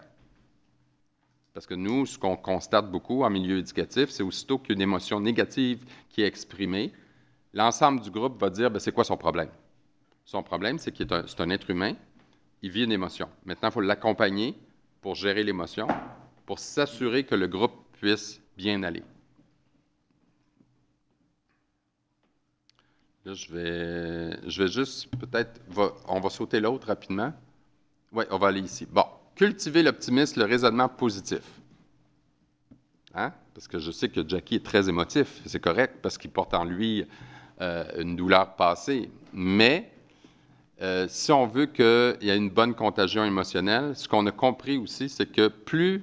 Parce que vous savez que, ben, d'ailleurs, dans tes statistiques, tu l'as bien démontré, il y a plus de témoins que d'agresseurs que de victimes dans un milieu scolaire. Donc, pour autoréguler le groupe, il faut travailler sur des mesures positives, des mesures très optimistes. On parle de respect à l'école, on parle, euh, plutôt que de toujours parler d'harcèlement puis de violence, on va dire, on va travailler sur les antidotes, d'accord? Le respect de l'autre, l'écoute de l'autre, le débat, le débat aussi euh, sain. Donc, on cultive l'optimisme parce qu'on se dit, on peut changer, euh, que si on cultive l'optimisme, aussi, le positif va contaminer notre milieu. Donc, on va avoir un milieu plus bienveillant. D'accord? Donc, c'est important dans notre milieu d'avoir du soutien. J'ai presque terminé. On peut changer. Maintenant aussi, il faut travailler en milieu éducatif avec les adultes de façon, avec une approche collaborative. D'accord? On peut changer. Et là, je vais, parce que je pourrais faire une conférence juste là-dessus, euh, dans les milieux éducatifs, et nous, c'est un gros problème qu'on rencontre au Québec, nos enseignants, euh, les, intervenants scolaires ne travaillent pas dans des bonnes conditions, souvent. Ce que ça fait, c'est qu'ils ne sont pas en bonne condition d'accompagner les enfants parce qu'émotionnellement, ils ne vont pas bien. Donc, il faut travailler sur une approche beaucoup plus collaborative. Il faut s'assurer, avant tout, si on veut que les enfants aillent bien à l'école, que les adultes vont bien. Que les adultes vont bien. Si les adultes ne vont pas bien dans un milieu, ils ne pourront pas être bienveillants et accompagner les jeunes de façon optimale dans leur développement. Première chose. Ensuite, faut travailler ensemble, faut grandir ensemble. Faut avoir une vision partagée de l'éducation. Faut établir la confiance et surtout la maintenir. Donc, ça prend une bonne direction d'école bienveillante. Hein? La direction ne doit pas être qu'administrative, elle doit être aussi relationnelle. S'auto-évaluer, s'auto-réguler sans se critiquer. Le problème qu'on connaît souvent en milieu éducatif, si un enseignant a un problème, on va le critiquer, on va lui dire, ça fait, encore là, je vous l'ai dit de ne pas étiqueter, mais il va se faire étiqueter comme étant mauvais prof. Valoriser l'autonomie, célébrer les récompenses et les efforts et les succès. D'accord? Donc, ce qu'il faut surtout comprendre ici, quand je vous dis que revoir le rôle de l'adulte à l'école, c'est qu'il faut comprendre que si les adultes ne vont pas bien à l'école, les enfants n'iront pas bien. Et nos gouvernements, en général, on parle toujours d'éducation, mais on ne s'occupe pas de nos intervenants scolaires et de nos enseignants pour s'assurer qu'ils vivent dans un milieu sain, qu'ils vivent dans un milieu sécuritaire et qu'on on valorise ce qu'ils mettent en place, parce que c'est eux qui forment les nouvelles générations. Alors, tant et aussi longtemps, et nous, on travaille là-dessus présentement parce que c'est un défi, parce qu'on a coupé dans l'éducation au Québec de façon horrible, ce que ça a donné, c'est que ça a donné des milieux où on avait des burn-out, où on avait des, des, enseignants qui n'allaient pas bien, qui abandonnaient la profession. Et tant et aussi longtemps qu'on va avoir ça, on va avoir des problèmes de violence à l'école. Maintenant, je ne veux pas diaboliser les technologies, mais si c'est vrai que les relations, d'ailleurs c'est prouvé, que les relations sociales de qualité nous permettent de vivre plus longtemps et en meilleure santé, alors il faut avoir une bonne hygiène avec les, euh, tout ce qui est réseaux sociaux. Moi, je ne veux pas diaboliser parce que nous, euh, au Québec, on n'a pas enlevé euh, les portables des écoles, tu peux changer. On a plutôt décidé d'avoir des mesures éducatives où on encadrait les moments d'utilisation et où on, les utilisait pour enseigner les bonnes pratiques. Mais ça, c'est notre... Dans le fond, tout ce qu'on fait, si en France, on décide de les enlever, il faut surtout évaluer si ça fonctionne après. Euh, donc, nous, à l'heure actuelle, ce qu'on a mis en place fonctionne assez bien parce qu'on est quand même, on, est, on arrive à avoir une meilleure hygiène sur les réseaux sociaux. Euh, nous, ça a été long avant qu'on voit le changement chez les adolescents parce qu'on avait beaucoup de bonnes nouvelles au primaire. Et puis là, la nouvelle cohorte qu'on avait encadrée au primaire sont arrivées au secondaire. Et là, on voit le changement social qui est en train de s'opérer. C'est vraiment un changement social à tel point que nous, il y a les jeunes qui, on leur a appris à ne pas accepter le harcèlement scolaire et la violence à l'école, arrivent sur le marché du travail. Et là, ça pousse le marché du travail à revoir aussi le rôle des employés et la gestion émotionnelle et relationnelle au sein de, de, des établissements. Parce que les jeunes arrivent et n'acceptent pas ce que moi j'acceptais quand j'étais jeune. Alors maintenant, le grand défi, et je vous invite c'est de créer, parce que moi, j'ai été beaucoup, j'ai été longtemps à dénoncer la violence et le harcèlement. Et là, maintenant, ce que je dis, et d'ailleurs, la Fondation Jasmin Roy, Sophie Desmarais, nous sommes des créateurs de milieux positifs et bienveillants. Et c'est là-dessus, quand on parle de milieux positifs et bienveillants, ça implique les jeunes, ça implique les adultes et ça implique toute la communauté qui gravite autour de l'école. Merci de m'avoir écouté.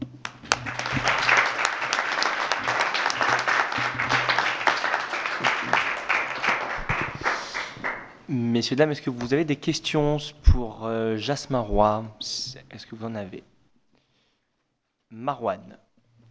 Est-ce que pour être bienveillant, il faut forcément être empathique? Pour être bienveillant, il faut être empathique. Mais ce qu'on a dit, ce qu'on a compris, c'est que l'empathie, c'est, c'est le rassemblement de plusieurs compétences. Tu ne peux pas être empathique tu ne pourras pas être empathique si tu ne gères pas bien tes émotions. Tu vas l'être peut-être quelquefois, mais si tu es toujours en colère, puis tu n'es pas capable d'exprimer tes besoins pour répondre à ton besoin initial qui n'a pas été rempli, tu n'auras pas les, les, compétences pour être empathique. D'accord? Donc, l'empathie, c'est un résultat de compétences. La bienveillance, ça commence par soi. Ça va un peu plus loin que l'empathie. Donc, commencer par soi, parce que si je vais bien, je vais avoir les comptes. C'est pour ça que tout à l'heure, je parlais des enseignants. S'ils vont bien, ils vont avoir les conditions idéales pour accompagner les jeunes dans leur développement optimal. Donc, ça commence toujours par soi. Si tu vas bien, tu vas être plus adéquat pour aider les autres. Si tu ne vas pas bien émotionnellement, ça va être plus difficile. Je ne dis pas que tu n'y arriveras pas, mais ça sera probablement moins constant. Merci. Avez-vous d'autres questions pour Jasmin Roy? Nils.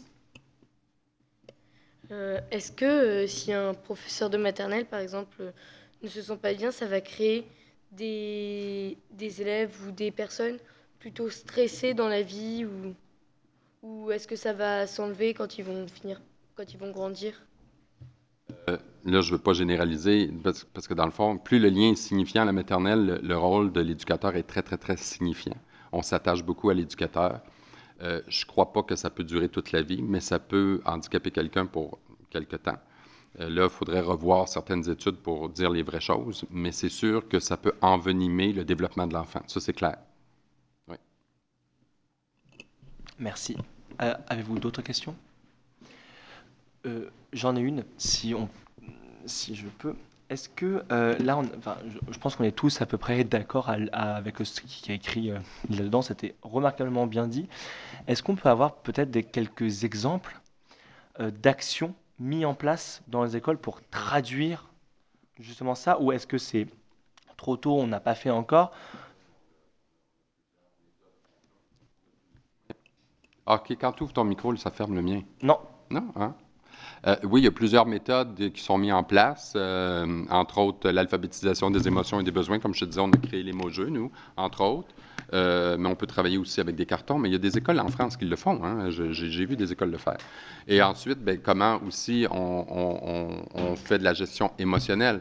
Dans certaines écoles, surtout chez les plus jeunes, on va se lever, on va chanter pour faire tomber le stress quand on sent que les enfants sont plus stressés. Euh, et on va aussi accorder des temps d'arrêt aux jeunes qui vivent la colère. Nous, de plus en plus même, euh, si un jeune vit de la colère, parce qu'il y a des jeunes qui ont de la difficulté avec leurs émotions, on va même leur permettre de prendre un arrêt de la classe pour aller soit se calmer, soit aller marcher. Tu as des endroits maintenant de plus en plus où tu as des, euh, des lieux de retrait à l'école pour avoir le temps de gérer son émotion. Mais il faut aussi que les adultes les accompagnent. Et euh, quand on parle au secondaire, quand on parle plus à l'adolescence, euh, les mesures éducatives doivent être encadrées, parce que c'est toujours encadré. Nous, on parle d'architecture sociale, comment on l'encadre pour l'exprimer. Et il faut toujours dire, on a le, choix, le droit de partager ce qu'on vit avec le groupe, c'est très bien, mais on peut le partager juste avec l'adulte aussi. Donc, euh, et après ça, il y a toute une façon de débattre aussi, d'apprendre aux jeunes à débattre, surtout à l'adolescence, quand je disais que les jeunes ont euh, beaucoup d'influence, euh, c'est les pères qui ont plus d'influence sur nous. Donc, il faut être capable de mettre des jeunes en situation de débat pour qu'ils puissent s'affirmer positivement. Donc, moi, si je suis dans un groupe, j'ai un leader et j'arrive pas à, exprimer, hein, à, livrer ce que j'ai à dire, et je, suis toujours d'accord avec l'autre parce que j'ai peur d'être rejeté, parce que j'ai peur de ne pas être aimé, parce que j'ai peur de ne pas plus faire partie du groupe. Donc, il faut, ça, ça fait partie des apprentissages socio-émotionnels. Comment maintenant on plonge dans des débats les jeunes pour s'assurer qu'ils puissent dire ce qu'ils ont à dire, mais respecter le point de vue de l'autre? Puis je peux, vous dire que quand on parle de politique ou de religion, des trucs comme ça, on, rentre beaucoup dans ce que je dis de ne pas faire, d'étiqueter les gens. Donc, quand on- on n'est pas parce qu'on ne partage pas les mêmes idées, c'est pas vrai que mon interlocuteur a moins de valeur que moi ou que j'ai moins de valeur que l'autre personne. Parce que souvent, à l'adolescence, ce qu'on retrouve, c'est qu'on a peur de s'affirmer parce qu'on a peur d'être rejeté. Donc, il faut aussi les mettre en situation pour qu'ils puissent développer ces compétences-là. Ils vont mieux s'affirmer après ça sur le marché du travail. Merci. On va passer à la signature de ton plaidoyer Oh, sur, le, sur, le, sur le petit mur d'image.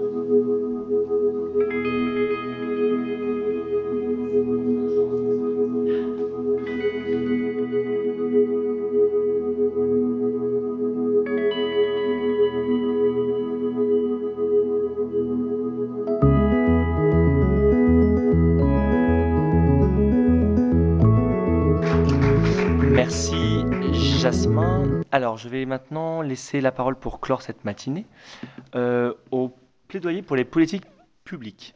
Juste pour me permettre une petite euh, introduction. Donc Hélène Demarin est euh, maire adjointe de la ville de Sommières dans le Gard, en France. On a souhaité qu'elle participe avec les jeunes parce que ce qu'on remarque personnellement dans nos activités euh, quand on est invité à des conférences ou à des conférences de presse de politique, c'est souvent dans des très grandes villes. En France, l'intégralité des conférences de presse pour dévoiler des actions contre les violences à l'école, c'était à Paris. C'était, euh, ça a toujours été à Paris. C'est toujours des politiques euh, de très grandes villes. Paris, Marseille, Lyon, enfin voilà. Alors que, à notre avis, euh, il y a énormément d'initiatives qui sont euh, mises en place au niveau local, qui vont plus vite, parce que comme c'est moins grand, il y a de résultats plus vite, justement. Et je trouve qu'on n'en parle pas assez, et on trouvait ça dommage. Les jeunes médiateurs sont issus de la ville de, So- Sommières, et euh, du- coup, on a souhaité convier Madame Demarin pour, pour évoquer ce plaidoyer. Je vais lui laisser la parole. Merci Jackie. Euh, je voulais commencer par vous dire que c'était une journée qui était très riche en émotions pour moi. Je n'ai pas été harcelée à l'école. J'ai une fille qui a 23 ans, qui est passée par un cursus scolaire plutôt admirable. Et je pense que du fait qu'elle était une élève euh, très douée, elle n'est pas passée loin de ce que vous avez pu vivre. Donc l'émotion est pour moi un peu forte, peut-être toxique aujourd'hui, Jasmin. J'ai beaucoup apprécié euh, votre plaidoyer. Je suis heureuse d'être là pour témoigner de ce que l'on peut faire au niveau local.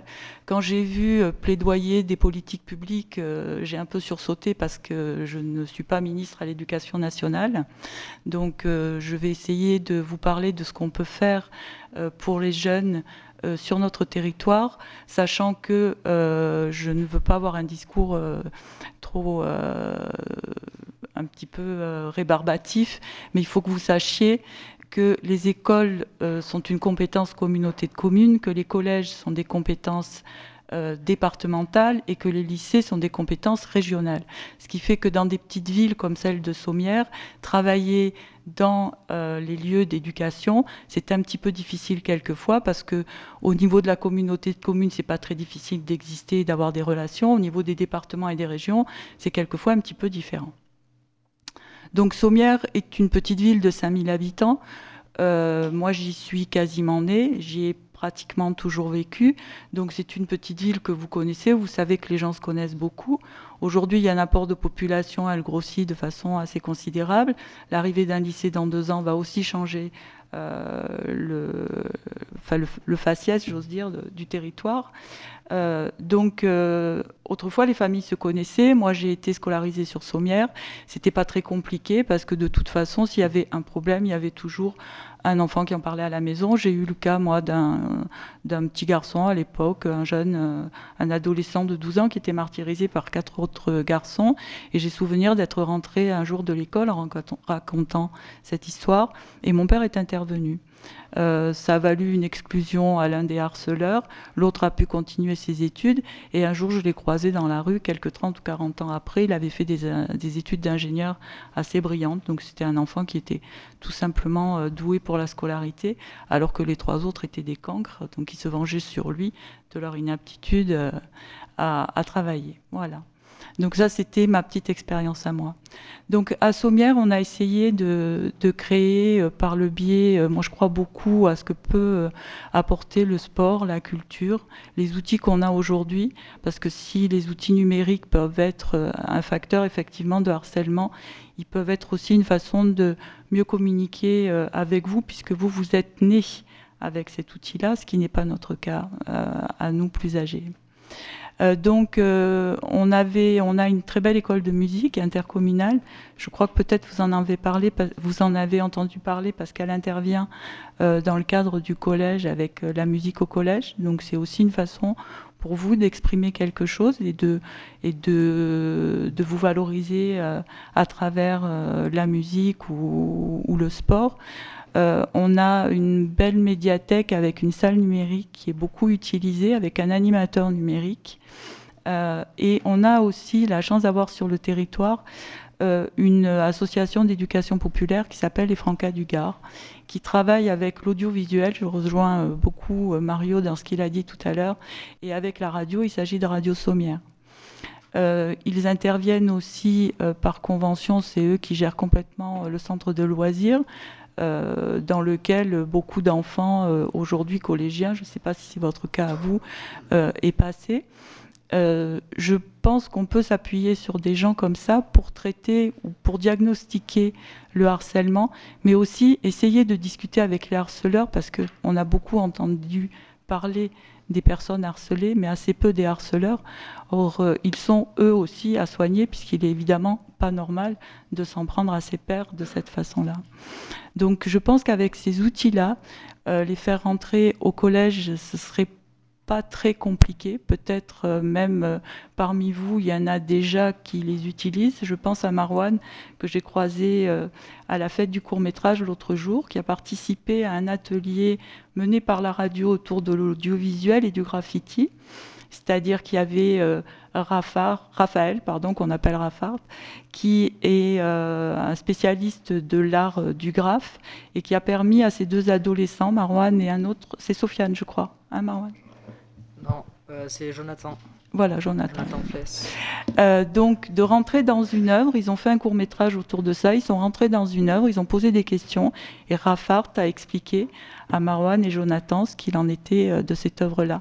Et je pense que ça peut vous, vous aider à vous sentir bien, à, à apprendre d'autres choses et du coup euh, à évoluer et puis à pouvoir reprendre confiance en vous quand vous êtes, vous subissez des, des harcèlements.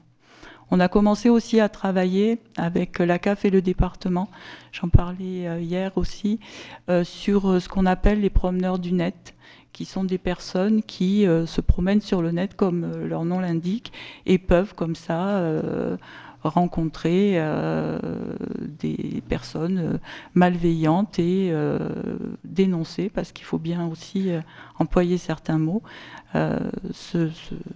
ou du harcèlement, ou de la malveillance, ou du prosélytisme, ou des choses qui n'ont rien à faire entre vos mains et dans vos têtes aujourd'hui. Voilà, je crois que j'ai fait euh, à peu près le tour euh, de ce qu'on propose sur le territoire. On a aussi eu une réunion euh, dans les services de l'éducation nationale il y a une quinzaine, quinze jours, trois semaines, pour mettre en place des activités qui soient en lien justement et menées par les politiques publiques avec l'éducation nationale pour rentrer dans les collèges et dans les lycées, puisque lycée il y aura, il y aura bientôt. Je crois que j'ai fait le tour euh, de ce que je, pouvais vous dire. Je voulais juste donner euh, un avis euh, personnel que j'avais marqué dans mon plaidoyer parce qu'en fait, je dois vous avouer la vérité. J'avais fait un très très beau plaidoyer avant de venir ici. Puis le fait de, vous rencontrer, de discuter avec vous et de mesurer un petit peu l'ampleur de la tâche et du travail que Jackie et, Elodie Lacan ont pu effectuer, puis maintenant des intervenants, ben, j'ai un petit peu euh, oublié ce que j'avais euh, prévu de vous dire, non pas oublié, mais en tout cas pas sorti de mon sac. Et euh, voilà, je voulais vous dire que j'étais très fière de vous et très fière d'être là aujourd'hui.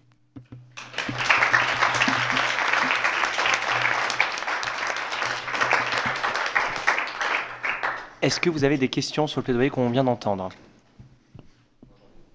Très bien, Jasmarois. Alors, Hélène. Merci. Oh, je crains le pire. Non, non, non, non, je voulais juste savoir, est-ce que vous considérez que dans votre milieu, euh, vous êtes de quelle région? Excusez-moi, j'ai oublié. Sommière. Occitanie. Oui. Occitanie. Est-ce que vous considérez que les enseignants, les éducateurs sont bien traités? Est-ce qu'ils sont heureux dans vos milieux? Hum, Du coup, je l'éteins. Merci de me poser la question, Jasmin, parce que je l'avais effectivement plai- prévu dans mon plaidoyer. Et euh, je pense qu'il faut redonner leur place aux enseignants. Vraiment. C'est voilà. Euh, j'avais, euh, j'avais noté euh, redonner leur place aux enseignants, leur faire confiance, parce que ce sont eux qui connaissent le mieux nos enfants. Je me permets de rajouter, je suis complètement d'accord parce que très souvent, quand on fait des interventions dans les écoles, on croise des enseignants qui ont des initiatives extraordinaires et qui sont bloqués par le système parce que ce n'est pas dans le programme voté par les académies, par le ministère ou par d'autres choses, par les villes aussi. Et je trouve ça dommage parce qu'il y, a y a un nid d'initiatives que ce soit à Sommières, je pense plus à Montpellier, parce que j'ai aussi vu à Montpellier, dans les écoles primaires, il y a beaucoup de nouvelles écoles à Montpellier où ils réinventent un peu l'architecture. Il y a beaucoup d'initiatives, et c'est vrai, je ne peux que regretter ça, parce que parfois on ne le laisse pas faire, alors que je suis convaincu, convaincu que ce qu'ils font là, ça mériterait d'être présenté euh, voilà ici le projet des enfants qu'ils vont vous présenter cet après-midi. On s'est beaucoup écharpé avec les autorités éducatives de la région parce qu'ils ne souhaitaient pas euh, ça. Après, ils sont venus en, disant Ah, bah, c'est super ce que vous avez fait, on veut venir voir. Mais je trouve qu'on ne devrait pas se battre comme ça pour une initiative tant que c'est ancré dans l'école comme ça. Après, euh, loin de moi de critiquer euh, avec trop d'ampleur les autorités parce qu'ils ont leurs raisons, euh, ils ont leur. Je pense que c'est, en fait, je pense que c'est un système qui est trop historique. Il y a trop de centralisation. Voilà, je ne pense pas que ce soit de la mauvaise volonté de la part des politiques. Ça, moi, je ne crois pas beaucoup. Par contre, je pense qu'il y a un système aujourd'hui qui est beaucoup trop centralisé et qui ne laisse pas euh, la parole à ça. Je sais plus, oui. Je pense que le système est obsolète, effectivement, et aujourd'hui, il n'y a plus de lien entre les choses. C'est pour ça que j'ai commencé en parlant de, la structuration euh, du territoire, parce que c'est difficile pour euh, les politiques publiques à, cette échelle, à cette toute petite échelle du territoire, d'arriver à trouver des interlocuteurs. Il faut, pour euh, rencontrer quelqu'un de, des services de l'éducation nationale à Nîmes, il faut trois semaines. euh, euh, il faut passer par euh, une, des, des, des, des réseaux et des tuyaux qui. Il n'y a rien de simple dans tout ça. C'est pour ça qu'on qu'on disait, je ne sais plus qui d'entre vous l'a dit, quand on s'est réunis la semaine dernière, ou que je vous demandais un peu les arguments que vous allez euh, exposer cet après-midi, il y en a un ou une qui nous a dit on a l'impression que tout vient d'en haut et que, tout descend, mais que jamais rien ne monte. Et ça, je trouve que c'est exactement cette situation-là. Et c'est dommage. C'est pour ça que j'apprécie énormément euh, le coût des, euh, enfin, la place des territoires. Et c'est vrai que je ne dis pas ça parce que j'y vis, mais Sommières, euh, on- ça fait 15 ans qu'on connaît cette ville avec euh, ma famille et des amis. Et c'est vrai que quand on la voit maintenant, c'est extraordinaire. Il y a une politique euh, culturelle inclusive qui est quand même assez énorme. Je voulais juste, c'est pas pour plaider pour l'éducation nationale, mais je voulais dire quand même qu'ils ont conscience de ça, malgré tout. C'est-à-dire qu'en fait, ils sont tout à fait conscients du fait qu'il y a énormément d'initiatives au niveau local qui se font.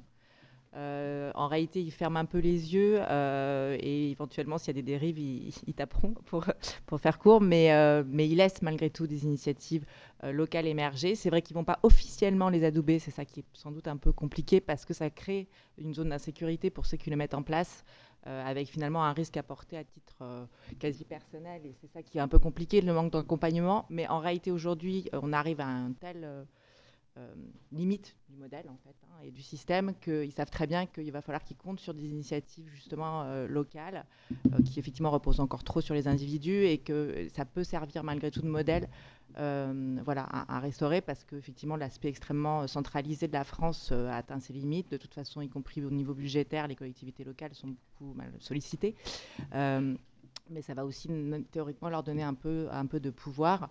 Euh, mais c'est vrai que c'est compliqué parce qu'il y a un sentiment de manque de reconnaissance en fait. Et de, je ne suis pas de l'éducation nationale, hein, mais j'essaie de créer du débat. Euh, voilà, pour dire que c'est pas non plus aussi Oui. manichéen que ça. Mais je suis complètement d'accord avec ce que vous dites, d'autant que euh, depuis, évidemment, on les a rencontrés, que ça s'est très très bien passé, et que je crois que c'était une première fois pour eux aussi, et que ça a été hyper constructif. Donc on va travailler ensemble, ça c'est clair. Là où je suis complètement euh, d'accord avec Justine, c'est quand on arrive enfin à les rencontrer, certes, ils vont pas officiellement dire on, sou- euh, on soutient ça, mais ils nous conseillent et ils acceptent. Ça, c'est très bien. Mais je vais juste donner un exemple par rapport à la situation des enfants. Au mois de juin dernier, non, au mois d'avril dernier, il y a un an, où on savait qu'on allait faire ça, qui était prévu au début de l'année, qui au a lieu maintenant. On a envoyé une lettre, un mail, parce qu'ils sont très lettres, mais bon, on a envoyé quand même des mails au ministère de l'Éducation, aux académies. Bon, l'académie a répondu très vite. Par contre, le ministère, je leur ai exposé le chantier des enfants et qui viendront le présenter à l'ONU. Moi je, moi, je trouve ça extraordinaire qu'ils soient là. Voilà. Et je n'ai pas eu de réponse. Je n'ai pas eu de, de réponse. J'ai été obligé de faire une lettre, bon, qui qu'il n'a jamais lu, hein, au président de la République. Non mais, faut, non mais, voilà. Au président de la République, on m'a appelé. Vous avez envoyé une lettre à, au président de la République. Donc, ils m'ont répondu début juin. Nous vous recevrons le 30 juillet. Merci. Donc, du coup, c'était très long. On a été reçus au mois de juillet avec Pierre. On nous a dit, on en reparlera. C'est super, on trouve ça génial. OK. Je leur demandais rien. Je leur demandais juste qu'ils manifestent leur soutien aux enfants.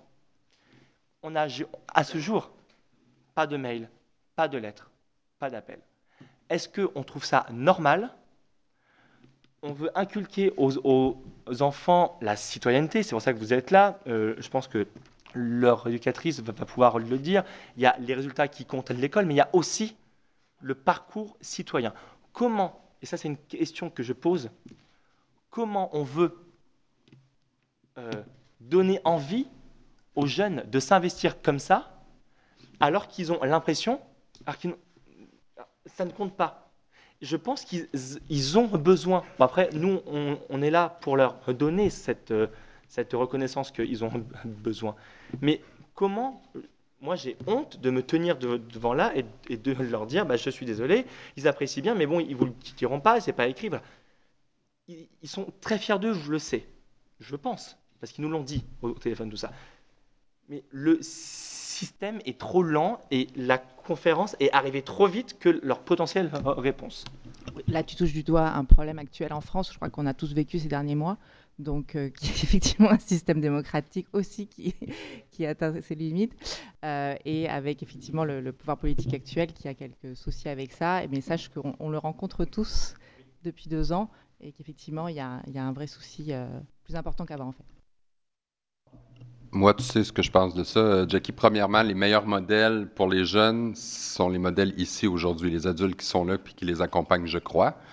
Euh, deuxièmement, un modèle de persévérance, t'en es un, Jackie. Moi, j'ai eu les mêmes problèmes et des fois, j'ai encore des problèmes avec la machine gouvernementale.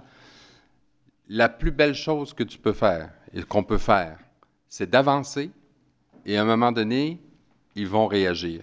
Mais la politique, c'est une machine qui bouge pas rapidement, même chez nous. Et à un moment donné, quand on le fait, quand on documente, à un moment donné, ça va arriver. Mais c'est sûr que je te l'ai souvent dit d'être patient, puis regarde, aujourd'hui, ça a valu la peine d'être patient. Donc, aussi, la patience, c'est une compétence à développer pour les jeunes. Il faut qu'ils comprennent aussi qu'à un moment donné, ça va arriver, mais il ne faut pas arrêter parce que ça n'arrive pas. Okay? Non, mais ça fait partie de l'apprentissage. De toute façon, on leur enverra euh, tout ce qu'on a dit là, c'est enregistré. On l'enregistre. Peut-être qu'on va leur envoyer sur DVD parce qu'ils sont pas très, euh, du coup, comme ils sont en retard, peut-être sur disquette ou DVD. Ça. Non, je plaisante. Euh, je plaisante. Excusez-moi. Il y a une question. Oui, je voulais faire justement une remarque par rapport à ce qui vient d'être dit.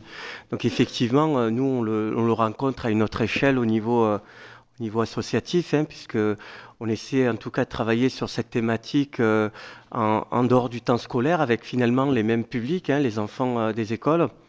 Et effectivement, c'est, bon, ça devrait être un combat, enfin une, cause qui devrait pas euh, demander autant d'énergie pour convaincre, surtout au niveau des, institutionnels, que ce soit local ou, euh, ou national. Voilà tous les indicateurs indiquent, enfin tous les, il y a beaucoup d'indicateurs qui disent qu'effectivement c'est une priorité, le harcèlement, les violences scolaires, etc. Effectivement, c'est dur parce qu'on n'a pas l'impression d'être soutenu dans ce que vous dites dans votre, dans votre, dans votre action. Effectivement, nous, à notre toute petite échelle de terrain, on ressent la même chose, hein, l'impression de ne pas être aidé, et, et c'est pas forcément de l'aide matérielle, c'est ne serait-ce qu'un peu de reconnaissance ou d'encouragement. Et effectivement, euh, nous, on a pris le parti, euh, on a pris le parti d'avancer quand même, en espérant de, en espérant convaincre ou, euh, ou comment dire, encourager, donner envie aussi de, combattre pour cette cause. Et ce qu'il y a de très bien, et on vous remercie encore pour euh, à la fois la, mise en place de, cette conférence et aussi pour les actions eux-mêmes, c'est à un moment donné de se retrouver entre personnes qui, euh, qui ont envie de faire le même combat avec des, complémentarités. Euh, voilà, donc on a appris aussi des choses, par exemple sur l'émotion, qui n'étaient pas forcément évidentes comme ça. Et finalement, ben, euh, déjà nous pointe du doigt peut-être des directions à prendre et en plus peut-être qu'on aura aussi euh, de l'aide et du soutien, ne serait-ce que par, la structure de, de Jasmin Roy, euh, pour nous aussi être un relais, euh, un relais dans ces domaines, comme avec Campus, où on espère euh, pouvoir aussi aider du mieux que possible à, à, notre niveau à travailler sur cette cause. Donc voilà, donc, je confirme que nous aussi dans notre ressenti, on a, on a l'impression de ne pas être soutenus. Nous, ça fait cinq ans et et euh, bon, voilà, et bien, mais j'espère je, quand même que, et je suis très confiant quand même sur, sur l'avenir, la, puisque ça sera un passage obligatoire. On ne pourra pas rester dans cette situation tout le temps. Et l'éducation nationale sera aussi amenée à, être un peu plus réactif ou, euh, ou impliqué, en tout cas, sur cette cause. Voilà. Merci. Hein. Juste, euh, voilà, j'ai découvert vos actions à travers euh, Athéna. J'aimerais beaucoup que les personnes ici qui ne connaissent pas euh, s'y intéressent parce que je tiens à le dire aussi, c'est vraiment magnifique ce que vous, faites dans des quartiers qui sont parfois difficiles. Donc c'est vraiment c'est très bien, bravo. Jasmin il voulait réagir. Ben, euh, nous, euh, au Québec, ce qui a été le grand succès du Québec face aux violences scolaires, c'est que le gouvernement a eu ça, puis j'en ai parlé à l'ambassadrice, Mme Rispal, j'ai rencontré des gens aussi de l'Éducation nationale, c'est que, la violence et le harcèlement n'appartiennent pas qu'aux écoles. C'est un problème social.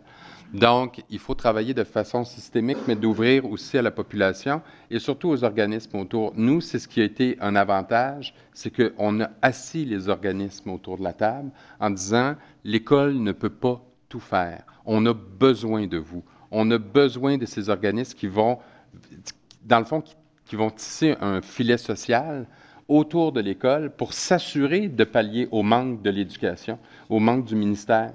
Donc, il faut absolument que, parce que c'est une, c'est une responsabilité partagée, la violence à l'école, et si on ne la partage pas avec la société en général, avec les organismes, c'est sûr qu'il faut faire attention pour ne pas faire rentrer n'importe qui à l'école, si on est d'accord, mais plus on va travailler de façon partagée, plus il va y avoir des actions auprès des, des, des, des parents.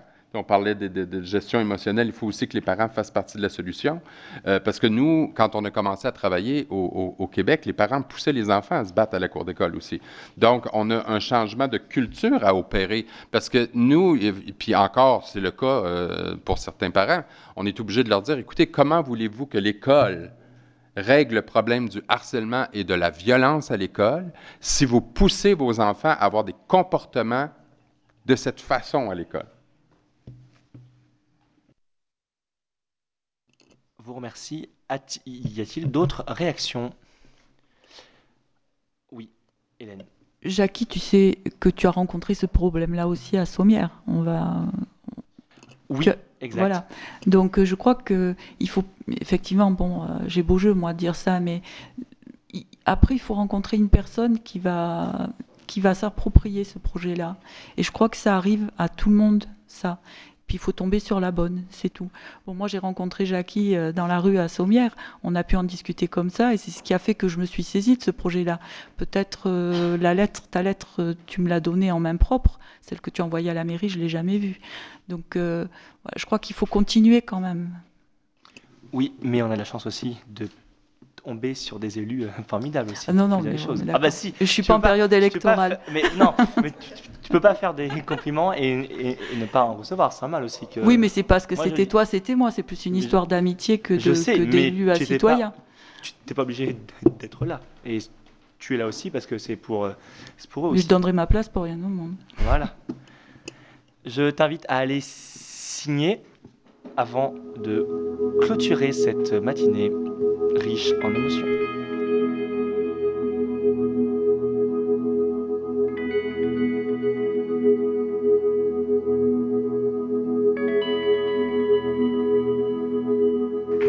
Alors, La conférence se reprendra à 15h ici dans cette même salle.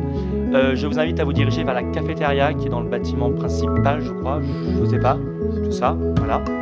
Euh, laissez le temps d'y aller d'abord pour qu'on règle ça, mais on, on se retrouve là-bas. À tout à l'heure, merci.